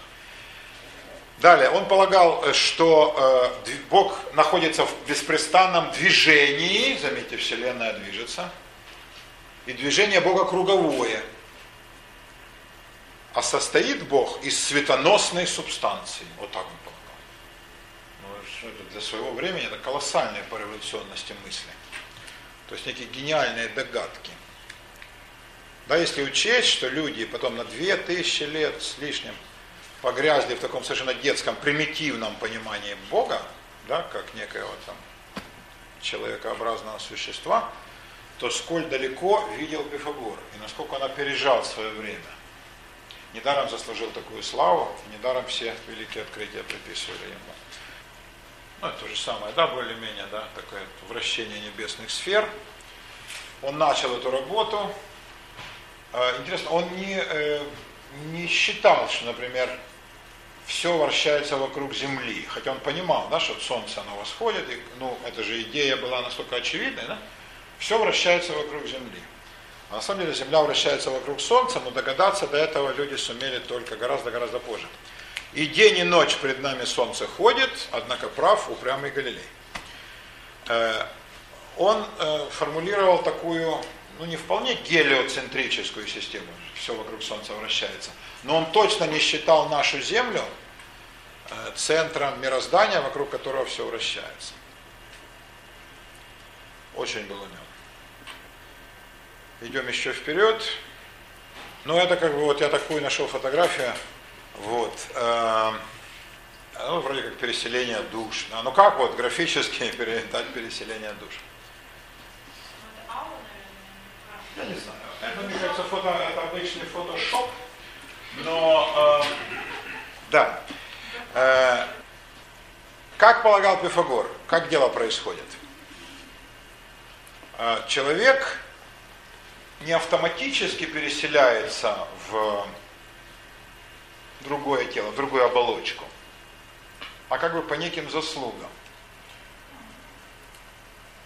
Например, ну его ученики, они упрощая его мысль, говорили, что человек, если он похож в жизни на некое животное, он в это животное и воплотится. Там робкий будет зайцем, да, жестокий волком, да, там кровожадный тигром, да, самый точно. Значит, потом животное. Э, ну, это э, метафора. Сам Пифагор так никогда не считал. Он считал, что просто если люди в себе животные качества культивируют, да, трусость, жадность, э, похоть, глупость, то они уменьшают свой шанс на перерождение. То есть они его, это Кабала именно так и говорит. То есть ты не заслужишь перерождения и просто сдохнешь как животное. Животное же умирает на совсем, и ты так умрешь.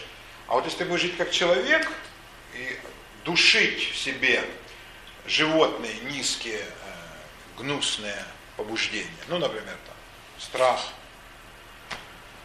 зависть, жадность и так далее, да? А будешь жить как следует – как подобает человеку, то нам это заслужишь перерождение. Вот Пифагор полагал, что э, можно э, перерождение заслужить. И можно его улучшить. Для того, чтобы понять, как его улучшить, он считал, что нужно составить некую формулу, реально, он был человек формул. Математическую формулу каждого человека. У него есть целый раздел из его наследия, это нумерология, по дате рождения вычисляется, да? Хотите, я вам вычислю как-нибудь на досуге. Вот, ну, естественно, за отдельные большие бабки. А, а что вычислить-то? А- что будет... э, Не-не-не, э, с э, характер человека, склонности его, да, что у него э, бо- наибольшим образом представлено. Да, да, да, на, на роду написано. Но Пифагор шел дальше, Э, производя там хитрые исчисления по своей своеобразной такой системе. Э, По этой системе, например, девятка считалась единицей. Девятка есть идеальное число. Единица, двойка не считались числами вообще, ибо они воплощают надмирные сущности. Да. И вот э, поэтому вот эти пифагоровые системы исчислений такие хитрые. Потом они стали называться таблица умножения ведьм. Но там есть своя система, ну довольно странная, прямо сказать. И она не имеет с наукой ничего общего. Но если по этой системе определенным образом перемножить, можно прийти к каким-то там цифрам. А, Но так называемое эзотерическое сложение, это когда все цифры складываются. Ну, например, скажем, у каждой буквы ведь тоже есть числовое значение, да? У греческих, у э, ивритских букв однозначно. Ну, давайте проведем эксперимент. Вот Таня, да? Таня или Татьяна? Вот она Татьяна. Вот мы ее записываем, например, ивритскими буквами, да? И считаем. Это будет 9, это будет 400, это будет 10, это будет 50, это будет 5. Кто быстро считает? Нам за вашей спиной не видно. Да, это я слышу уже. Как считать 400? 4 2 нуля или 400? 4, 2, 0, а Вот складываем эти все цифры. Здесь получается 4, здесь получается 6, 464. Вот сумма равна такая, сигма, да, 464. Там 7, а не 474. 74? Плюс 0, плюс 0, плюс 4. Да. Там и там. 474. Хорошо, теперь мы их складываем эти все. 470 сигма есть, 15. щи- да, 15. 15 И 6. это 6, да? Вот 6 это Танина число. И что? Ну, по-разному. Кто считает А шестеркой, если я ошибаюсь. перевернуть, будет девятка. Если вернуть билетка. А, По, а, скажем там, по э, еврейской системе исчисления гематрия 6 это буква ВАВ. Надо знать, Такое ремесло. э, бук- э, это, ВАВ это крючок. Сшивание, ремесло, э, соединение людей, э, способствование тому, чтобы люди были вместе. Вот, э, э, не только шестерка, сколько ее буквенное значение буквы ВАВ. Ну, соответствует это характер? Ну, конечно. Да, и вот, вот, пожалуйста, таким образом можно всех посчитать. Потом четверку опять в, в, в эту в букву. Да, но уже в правильном. Все правильно. Это еврейские, для греков были правильные, греческие. Вот. Это можно на любом языке, разумеется, на китайском будет тяжело. Э, Там иероглифы, это нужны буквы.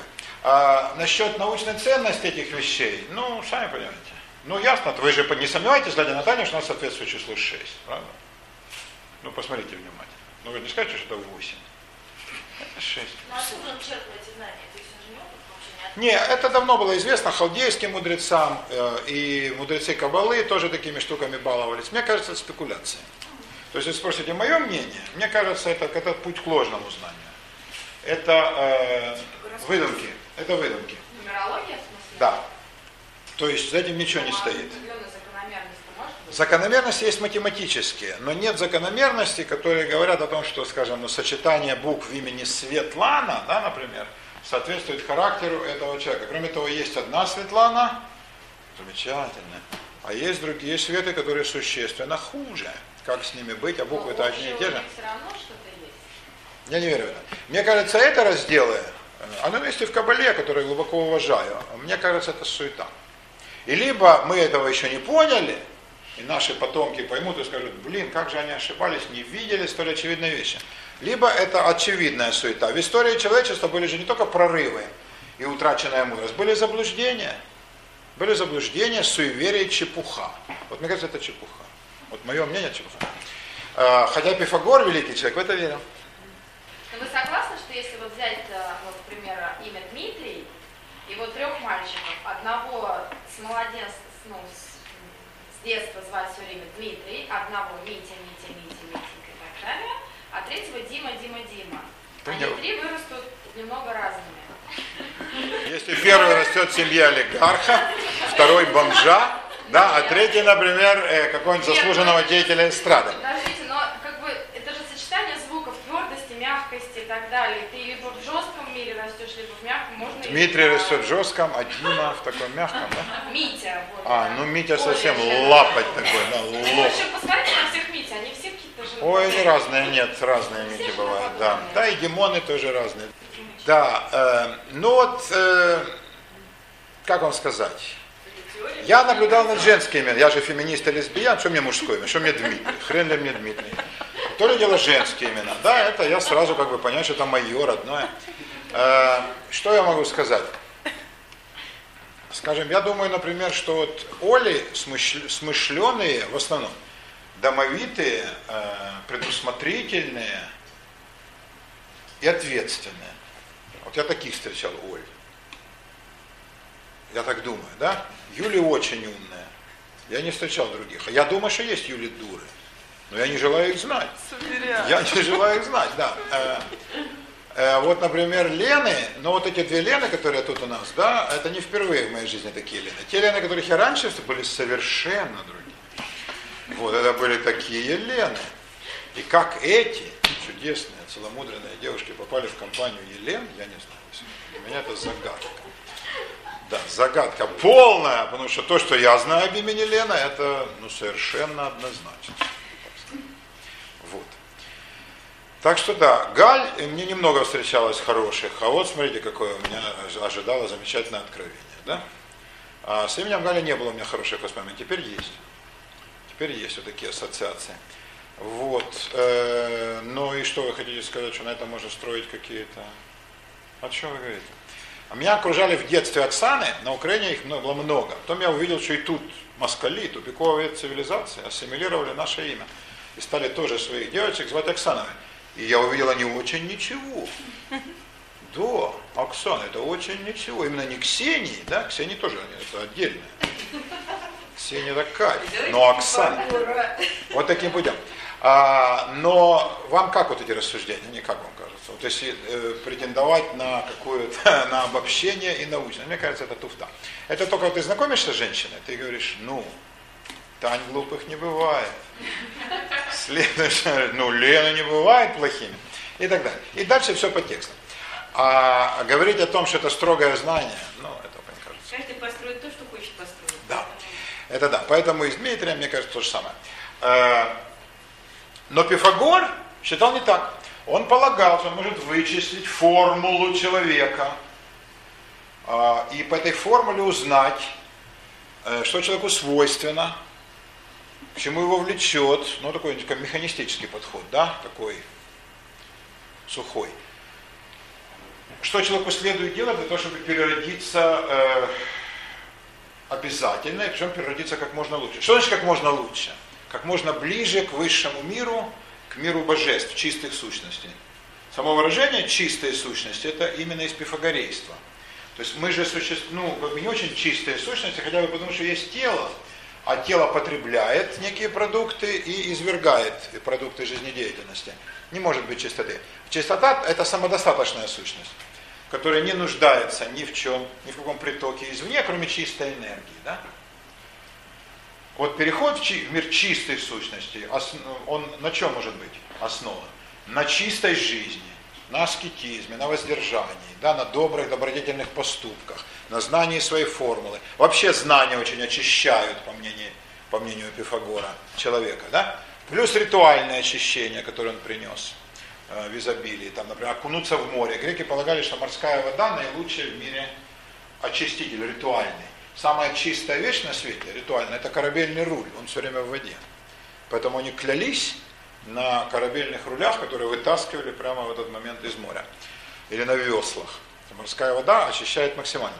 Э, Пифагор э, полагал, что чередуя очищение внутреннее, пост, сосредоточение, аскетизм, очищение внешнее, э, купание в море, или, если хотите, омовение в море, да, ношение чистой одежды, да, чистота помыслов, воздержание от дурных поступков, можно добиться известной чистоты, которая обеспечит тебе правильное перерождение. Вот он так понимал про метампсихоз.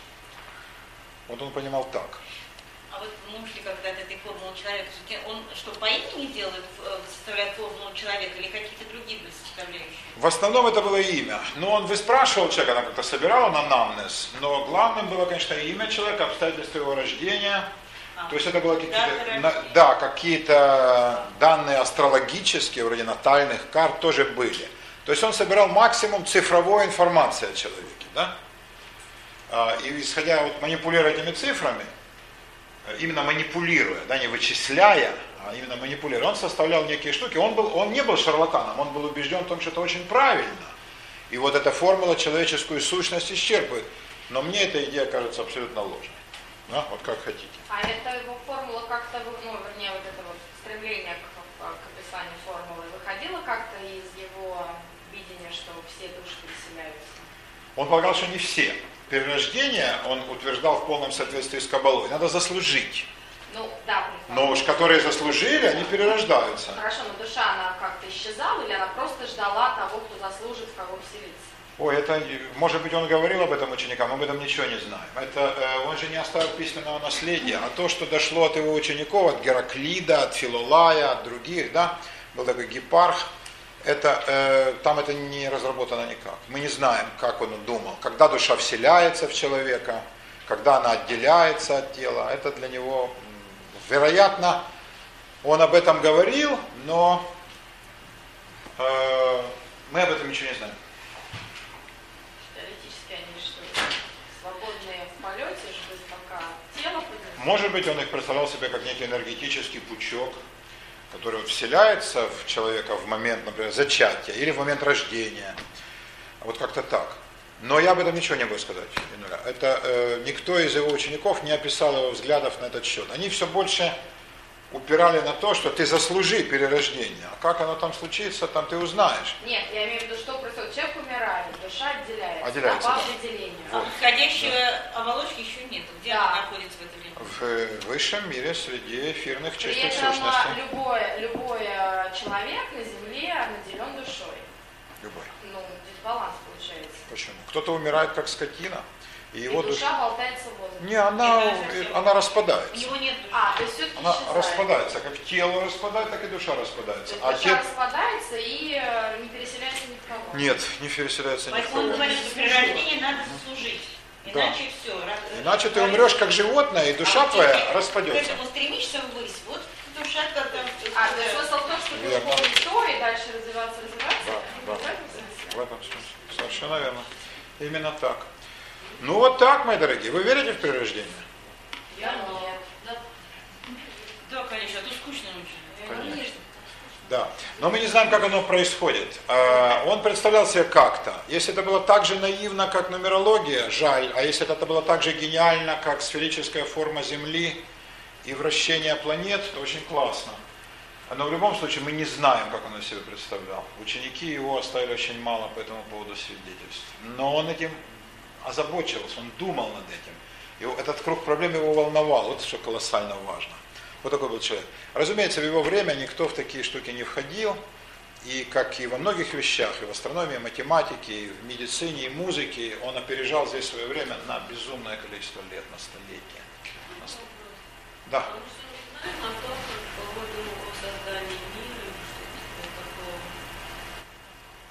Ну, очень мало, очень отрывочно, очень отрывочно. Э, по-видимому, по-видимому, он рассуждал так, что мир более-менее был всегда, но просто трансформировался. Идея о том, что мир создан как бы из ничего, да, такая идея, наверное, в голову не приходила. Но это все мои домыслы. Вот в чем слабость э, устной, устной проповеди, да? Оно все исчезает, дальше любой простор для наших спекуляций, а не на что опереться, нет текста, который мог бы сказать, а нет, минуточку, он уже писал вот как. Э, да. Наоборот, ведь неужели не что это переврут потом? Ну вот, он думал не переврут, он же верил в своих учеников. А как он с ними работал? То есть он собирал какие-то там лекции, условно? Они жили при нем. Нет, не было никаких лекций. Вы знаете, как в древности осуществлялось учение? Так оно осуществлялось до 19 века. В Индии оно идет так до сих пор. В Индии, в Тибете, в Японии, да? Но в Европе уже нет. Э, ну, может быть, в Европе, среди немногочисленных монастырей, а какие уж там монастыри сейчас, есть учитель прославленный, ученики слышат о нем потенциально, и идут к нему, и говорят, возьмите нас, пожалуйста. Он говорит, пошел вон, нет, ну, а ученика надо, ну, это правило игры, ученика надо гнать, а он должен э, не в дверь, так в окно, и убеждать, почему его следует взять в учебу, рассказывать, как он будет полезен, придумать всякие хитрые штуки. Вот, учитель может и палку взять и прогнать, а он не должен обижаться, опять приходить, и в конце концов он его берет. Это такое, ну, как бы испытание некие, да? И они там жили при нем. Кто... А менялись? Менялись, конечно. Некоторые оставались, расходились, э, некоторые шли, э, основывали новые, так сказать, пифагорейские кружки. А некоторые, может быть, разочаровывались в его учении, а другие э, ходили с ним все время. Были некоторые ученики, которые с ним вот весь путь его скитаний, вот до последнего города, вот Кротона, где он вот в Южной Италии, там была греческая колония, там вот так с ними прошли, да, и там, может быть, кто-то из них и погиб в этом огне, если был такой действительно пожар.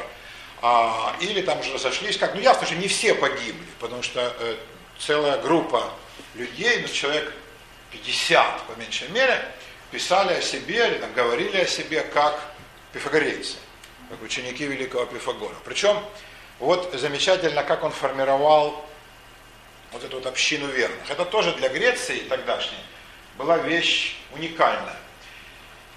Была система посвящения – при которой э, э, ученикам, уже принятым ученики, были как бы, ну скажем так, подмастерья, да, или, если говорить по-монастырски, послушники, новиции, да, а потом уже настоящие ученики. Настоящим ученикам предлагалось освоить некий треугольник. Кстати, треугольник Пифагор считал э, наилучшей в мире фигурой. Это, кстати, тоже э, поддержано было Кабалой. Ну, не знаю, кто у того, кого заимствовал. Кабала ли у Пифагора великого математика, или он у мудрецов Кабалы, не берусь сказать. Но в Кабале треугольник наилюбимейшая фигура. И треугольник познания знаменитый, да, э, эмоционально, интуитивно, рационально и все эти прочие вещи, все то, что вот треугольником описывается. У Пифагора была фраза «взгляни на треугольник, ты поймешь все свои проблемы». Да, вот он предлагал любую ситуацию житейскую описывать в виде треугольника, только значит, важно было правильно э, написать, где какая грань, и как его поставить, на вершину да, или на основание. Э, вот такой он был человек. Треугольник была для него такая некая мистическая сущность. Так вот, треугольник ученичества предполагал первую э, ступень математику, это его лозунг не геометр, да не войдет. Кто не знает геометрии, пусть идет гуляет. Это чистый элитаризм. Да? То есть, если нет достаточных знаний, все. Математика. Потом шла музыка, которую он объединял с астрономией. И, наконец, потом шла философия.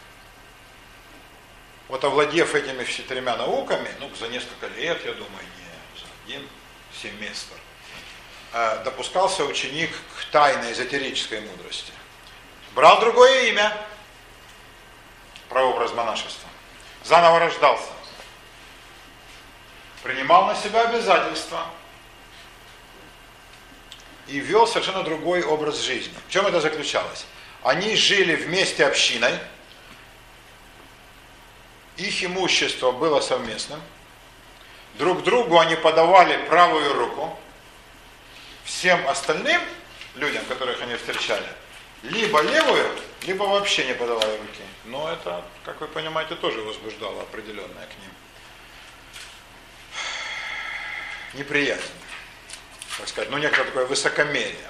То есть они не скрывали того, что они избранные, и вот они так держатся, ну с определенным, определенной дистанцией к миру. Себя они называли новыми именами, а учителя своего никогда не называли по имени Пифагор. Так его могли назвать, его так называли, они понимали, что перед ними не посвященный профан. Он для них Пифагор. А для простых. А для посвященных он мастер или этот человек. Вот тот самый, да? The man. Вот так. У них была тайная система знаков, которые они подавали друг другу. Например, оставить на морском берегу скажем, какой-то узор из ракушек или камней, нарисовать на воротах что-нибудь углем или мелом. Вот это они очень широко применяли. И народ не понимал сущности этого, ну, естественно, приписывал это все, так сказать, злым силам. Случай. Один из пифагорейцев, еще говорят, при жизни учителя, э, путешествовал, заболел неожиданно и э, при, приковылял к постоялому двору. Э, сказал, возьмите, то он помираю. Э, помирал он быстро, судя по симптомам, была у него дизентерия. И он умер быстро, э, а денег он с собой не взял. Ну, и он, значит, сказал хозяину постоялого двора, спасибо тебе за уход, я все равно умру, но ты достойный человек, ты от меня выходил. Ну, я умер, но ты поступил достойно, не дал мне умереть на улице. Ты не переживай, э, за меня обязательно заплатят. Только давай вот вынеси меня, пока я могу еще там хоть как-то что-то делать э, к воротам. И э, я оставлю знак, только ты не стирай. И за меня заплатят. И его вынесли, он нарисовал знак, пятиконечную звезду. Пентаграмму. И через денек помер. Хозяин честно не трогал, никто, конечно, не платил. А потом через год проходил какой-то странник и сказал, о, тут останавливался мой брат. Как брат, вы же совершенно не похожи. Я того хорошо помню. Совершенно как Он говорит, нет, это мой брат. Он же сказал тебе, что я заплачу? Да, вот тебе деньги, спасибо. Ну, значит, вот такие вот случаи, которые рассказывались с изумлением, да, по всей Элане. Э, вот это, конечно, чистый прообраз масонства. Ну, и не знаю, сколько правомерно масонство к пифагорейству возводить, это э, с идеологической точки зрения большие натяжки. Но в масонском учении, которое синтезировало в себя всю эзотерическую мудрость веков, есть пифагорейские элементы, и в том числе вот эти вот элементы братства. Когда братья оставляют друг другу знаки, метки, и э, другие братья понимают, как надо реагировать. Где прийти, когда прийти на помощь, где искать брата, попавшего в беду, да, э, куда обращаться, э, что делать, где послать денег, где, наоборот, там, скажем, э, действовать силой, где подать совет и так далее. Э, вот это вот такое вот братство, основанное на учении. Не воинское, а иное, на тайных знаках, на тайном знании. Но все, что такое тайное, вы знаете, у людей же вызывает очень болезненную реакцию. Да? Каждый человек, когда при нем говорят на иностранном языке и смеются, понимает, что смеются над ним. Хотя, блин, никто и не думает. И вообще кому ты нужен. Но любой человек в этом убежден. Абсолютно. Э, если существует некая организация, которая не все о себе рассказывает, да, такие некая система знаков, символов, эмблем, то, конечно, они все сговариваются, чтобы нас погубить и закрыть наш тракторный завод в Костроме. Да. Да.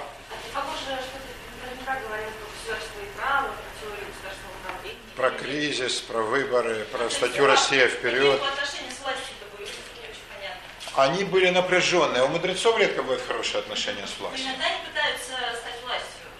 Мудрецы никогда. Э, стать властью пытаются либо приспособленцы, которая без мыла в э, ухо, да, а, или в нос. Либо а, властолюбцы, которые берут власть силой. Э, мудрецов, как правило, власть не интересует. Они понимают, с какими издержками она сопряжена. Они пытаются ее писать, по крайней мере. Ну, Они пытаются давать советы. С, э, тоже не всегда. В основном подлинные мудрецы от власти удаляются. Поскольку власть есть источник всякой скверны и загрязнения. Политика по определению дело грязное. И человеку, желающему жить, так сказать, чистым, философским, да, созерцательным образом жизни, во власти делать нечего. Наилучшим образом это сказал намного позже Пифагора, э, такой блаженный Августин, был такой христианский святой, он говорил, что есть вита актива, это понятно без перевода, и есть вита контемплатива, созерцательная жизнь. Есть активность, они не сопрягаются. Если ты живешь, то есть это развилка, которую, кстати говоря, Пифагор очень любил как, э, как символ. Вот он клал перед учениками палку такую двурогую и говорил, куда ты пойдешь? Да? Выбор. Значит, если ты идешь по пути вита актива, пожалуйста, но ты должен понимать, какие будут последствия. Да? То есть ты можешь многого добиться, но знай, чем ты пожертвуешь. Если ты идешь по пути контемплатива, ты обычно ничего не добьешься в жизни. Зато ты будешь на все смотреть. То есть у него по этому поводу есть еще один афоризм хороший, о том, что жизнь похожа на зрелище э, в двух планах. Во-первых, недостойные люди, как правило, занимают лучшие места. Да? Но это он говорил о Греции, сейчас, конечно, все не так. А, во-вторых, зрелище одни, это самые несчастные, участвуют, те, кто бьются на арене, они-то считаются самыми счастливыми. Э, другие торгуют, эти самые хитропупые, да, которые на любом делают бабки. И, наконец, самые счастливые те, кто смотрят. Вот он так считал, да? Ну, это тоже позиция уязвимая, да, если все время смотреть и от мира отстраняться, это тоже, может быть, не придет к хорошим последствиям. Но вот у него была такая точка зрения. То есть он, вы видите из этого, он не мог ввязываться ни в какую власть, и с сильными мира сего он не дружил, не искал их покровительства, не искал э, никаких чинов, ни должностей, естественно, никаких советников. Они звали его иной раз. Ну и вот он там, сидя эту чашу вина, да, разбавленного весь вечер, и грызя свои два финика, ну, может быть, он говорил им несколько слов, но он не давал политических советов. Он полагал так, что если ты хочешь усовершенствоваться – философском, как он называл образе жизни, что такое для него было философским? Мудрость всеобъемлющая. То ты уйди из э, активной жизни. Перестань быть воином, трибуном, да, демагогом, тот, кто ведет народ, а стань созерцателем, а оставаться одновременно тут и тут нельзя. То есть, если бы он родился в наших краях, он сказал бы замечательную поговорку. Нельзя на елку сесть, но при этом колготки не порвать. Колготки были другие. Более прочные. Катюша, э, как поменялось? Ну, они же больше они, Платон строил, строил э, утопии насчет государства. Да, и Платон не разделял взглядов Пифагора, он уважал его как великого ученого, но никогда не говорил, что тот его учитель. Он уважал его как великого ученого, как мужа, который был провозвестником науки, но он его взглядов не разделял. Тем более Аристотель. Они были сторонниками гораздо большей степени вита актива. Но Пифагор нет. Пифагор нет. Пифагор полагал, что философ подлинный должен из мира уйти. Он же создал практически протомонашескую общину. Вы же узнаете ее, да? И свой язык, средневековые монахи в Европе, латынь, который никто не понимал или суфии на своем тайном языке, да? Э, или там и масонский тайный язык знаков, определенных слов, рукопожатий, символов. Это все оттуда. Да? Замкнутая своя система, такая кастовая. Э, это ну, никак не согласуется с Платоном, который говорил, надо жить для общественного блага. Пифагор понял, что общественное благо, оно как-нибудь проживет да, ты э, должен совершенствоваться сам с немногочисленной группой людей, которые твои воззрения разделяют. Вот, например, как он говорил о родственниках. Э, кровное родство немногого стоит, и отношения между людьми гораздо более умственные, чем физические. И ты можешь быть братом человеку, который к тебе не имеет отношения по крови, но разделяет твои воззрения. И быть врагом с родным братом, который твоих воззрений не разделяет. Тысяча примеров, вы знаете тысячи примеров, миллионы на протяжении человеческой истории. То есть в этом смысле Пифагор прав. Но при таком взгляде, да, э, у него, как бы, он не очень высоко ставил социальные институты. Но не жениться до 60 лет, да? Какая такая особенная семья? Вот он семью как-то совершенно по-иному э, представлял себе. И ученики его не женились, как правило. А э, семья же это есть а, краеугольный камень государства. Если человек думает о государстве, он прежде всего думает о семье. Иначе куда, да? То есть, но тот, кто думает о вечности, не думает о временном. Поэтому монах не думает о семье. Монах не думает о государстве. Он думает о, о совершенно иных категориях. Это разные направления, понимаете, да? То есть тут вот такая развилка. И Пифагор выбрал свой вот такой вот путь. И, э, ну вот это в каком-то плане это начало абсолютно нового э, пути в истории человечества, начало таких вот братств, из которых потом выросло и монашество настоящее. Да? И те э, эзотерические оккультные братства, которые мы наблюдаем до сих пор, Розенкрейцер, и, и тамплиеры, и масоны. Да, вот они более-менее на тех же принципах основаны. Вот такие дела. Вот так, мои дорогие. Ну что они там делать? Ну, едят младенца, блин, ну, конечно. А уже если им попадется... Ой, это совсем. Да. Нет. Да. Где же вопросы о девушках? Что они делают? Ксюшечка, они не делают, они не делают с ними ничего, потому что не знают, что с ними можно сделать. Вот в чем ужас. Вот в чем ужас. А, что делали за закрытыми дверями, думаю, они не разговаривали. Но они разговаривали э, на те темы, которые окружающие могли просто не понимать. Просто не понимать. Смотрите, в, что, что такое тайное? Тайна не обязательно то, что кто-то скрывает. Э, вот представьте себе, вы никогда не попадали... Э, я вам рассказывал, у меня был друг Чукча, да? У вас не было друзей Чук? У меня был. Он был математик великий. Абсолютно гениальный. Офигительного ума, абсолютно гениального.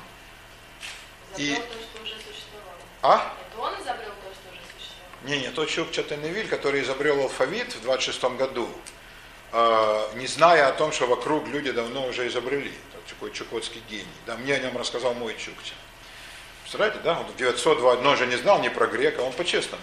Какие там греки в том? Олени, блин. И все, и моржи. Но это не важно. Вот мой Чукча был математик. И к нему приходили друзья, и мы говорили на общие темы, то все было нормально. А потом мы начали говорить о своем, ну, после третьей. Ну, как канадские лесорубы, знаете, да, с женщинами о работе, а на работе, естественно, о женщинах. И вот они начинали говорить там о своей этой фуфлятине, но это, ну как вам сказать, вот, необыкновенное ощущение охватывает. То есть грамматику я понимал. Да, вот, что может, какое слово, что за этим стоит. Но они от меня скрывали что-нибудь? Нет. Никто же не закрывал и сказал, пусть он выйдет. Нет, пусть сидит. Да.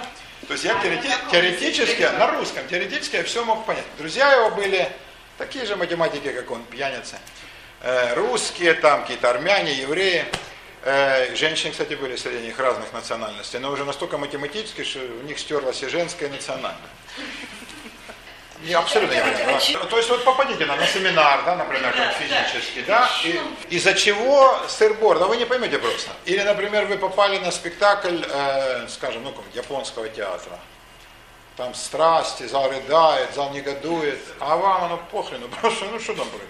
Вы не понимаете, да? А, момент тайный, он не в том, что там закрывают двери и кого-то не пускают. А, пожалуйста, заходи, но ты ничего не поймешь. Да. Ты просто ничего не поймешь. Они формируют такой понятийный аппарат и такой язык, такую систему знаков, при котором не посвященный ничего не понимает. Не геометр, они же предупреждали, не заходи. Ты не геометр зашел, ну, смотри. Там нет ничего такого, ни поедания младенцев, да, ни там страшных сексуальных грехов. Люди ждут этого и разочарованные уходят. Да? А там просто разговор на своем языке, но на высоком языке, да, на профессиональном, на темы, которые обычные люди не понимают.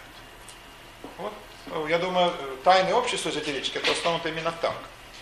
И самый э, простой способ понять это, это попасть, например, ну, на какой-нибудь физический семинар. Вот сходите, у вас есть какой-нибудь ухажер, физик? Заведите. Ради этого слушать. Да, в МФТИ куда-нибудь. И вот как там происходит? Так, да, вот, э, именно так и происходит. Хотя вы как бы понимаете, о чем может идти речь, да, но с физикой это совсем никуда. А, вот таким образом. А, поэтому что там они делали? Они говорили, они выясняли истину, да, они э, выясняли точки зрения друг друга по поводу серьезных проблем мироздания. Да? Например, как вращаются планеты, да? откуда берутся болезни, э, как происходит От, от, нервов. От, от нервов и от перебивания, от двух вещей в основном. Вообще все болезни от дурного воздуха в животе, который в свою очередь происходит от нервов и от перебивания. А других причин я не вижу. От фотографии, от математики никто не умер. А от дурного воздуха их количество неисчислимо. Таким путем. А, так что вы правильно понимаете слово тайный, эзотерический. Мы же об этом весь курс говорим, да, и вот э, с Пифагором это особенно актуально, Потому что к Пифагору восходит мощнейшая традиция эзотерическая, алхимическая, розенкрейцеровская, они все считают его как бы своим отцом, да? Как три религии считают Авраама своим предком, да? Иудеи, христиане и мусульмане. Для всех он свят.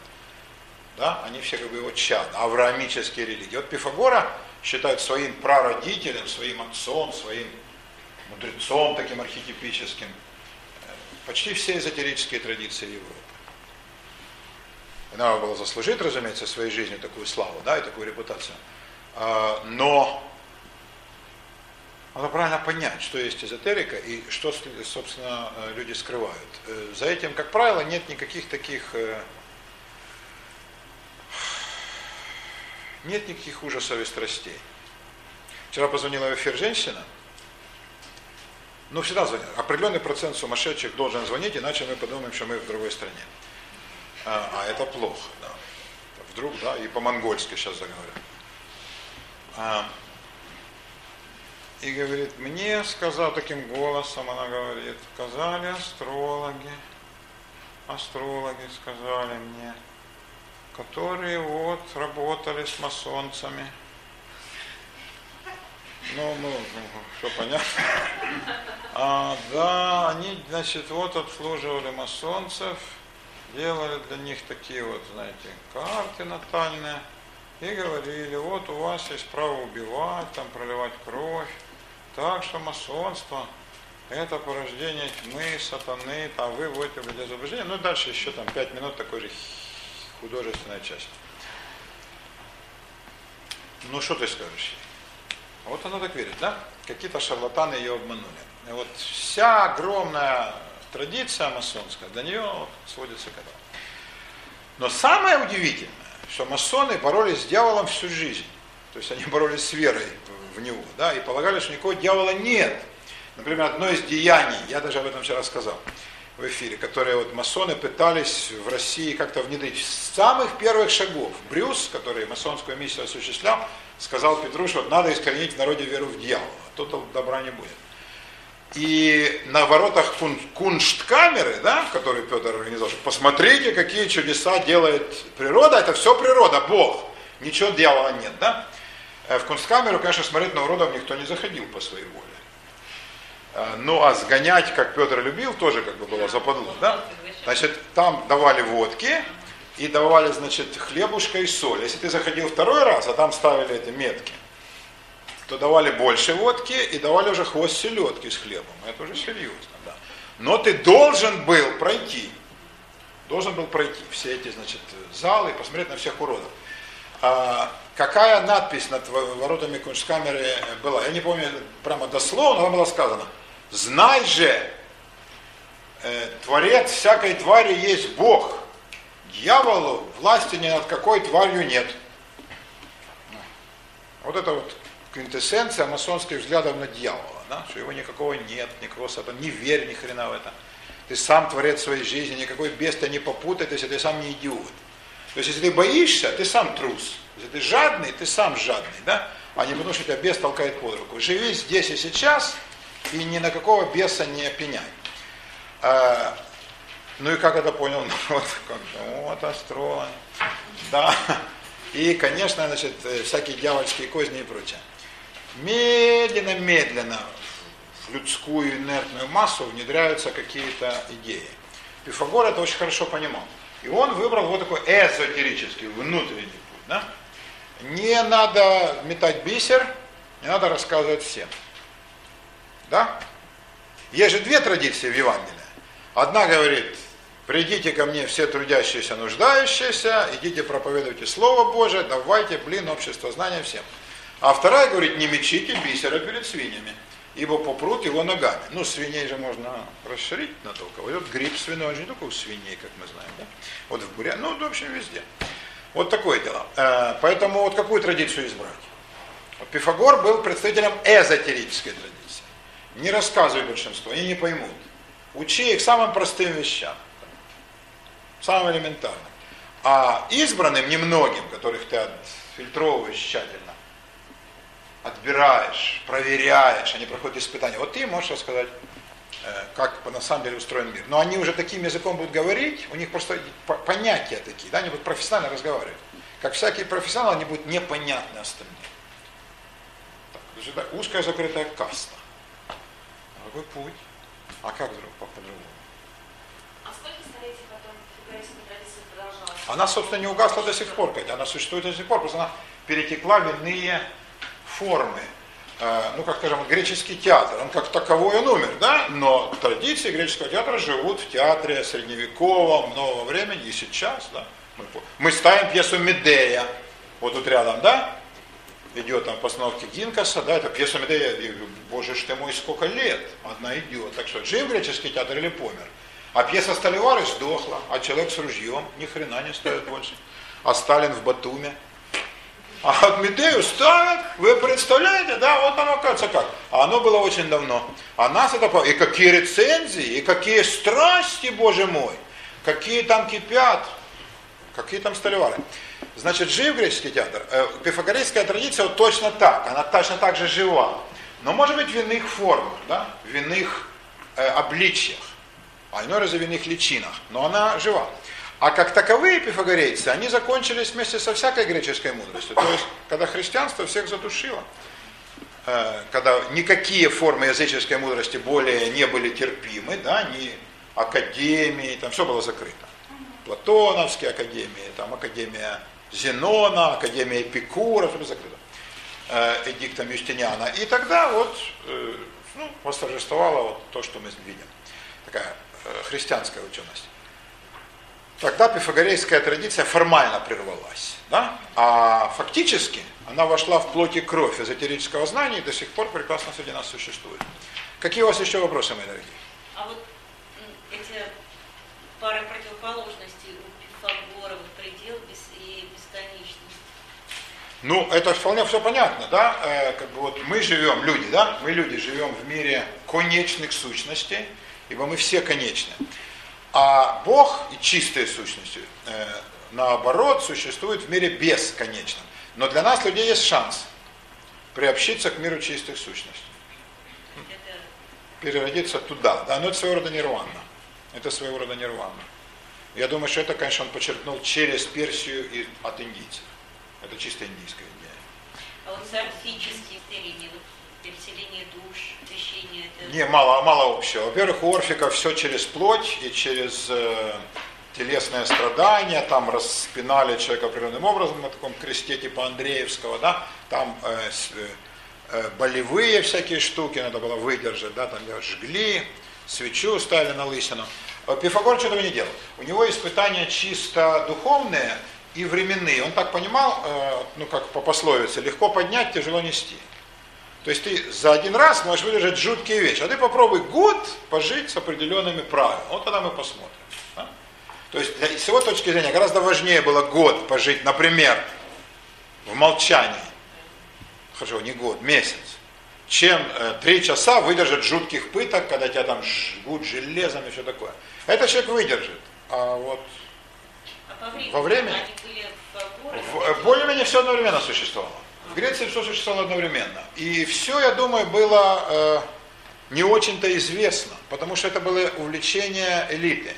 А народ приносил жертвы богам. Почему народ с таким удовольствием приносил жертвы богам? Потому что когда жертвы, там и жрут. Там и жрут. А народа когда была возможность поесть мясо?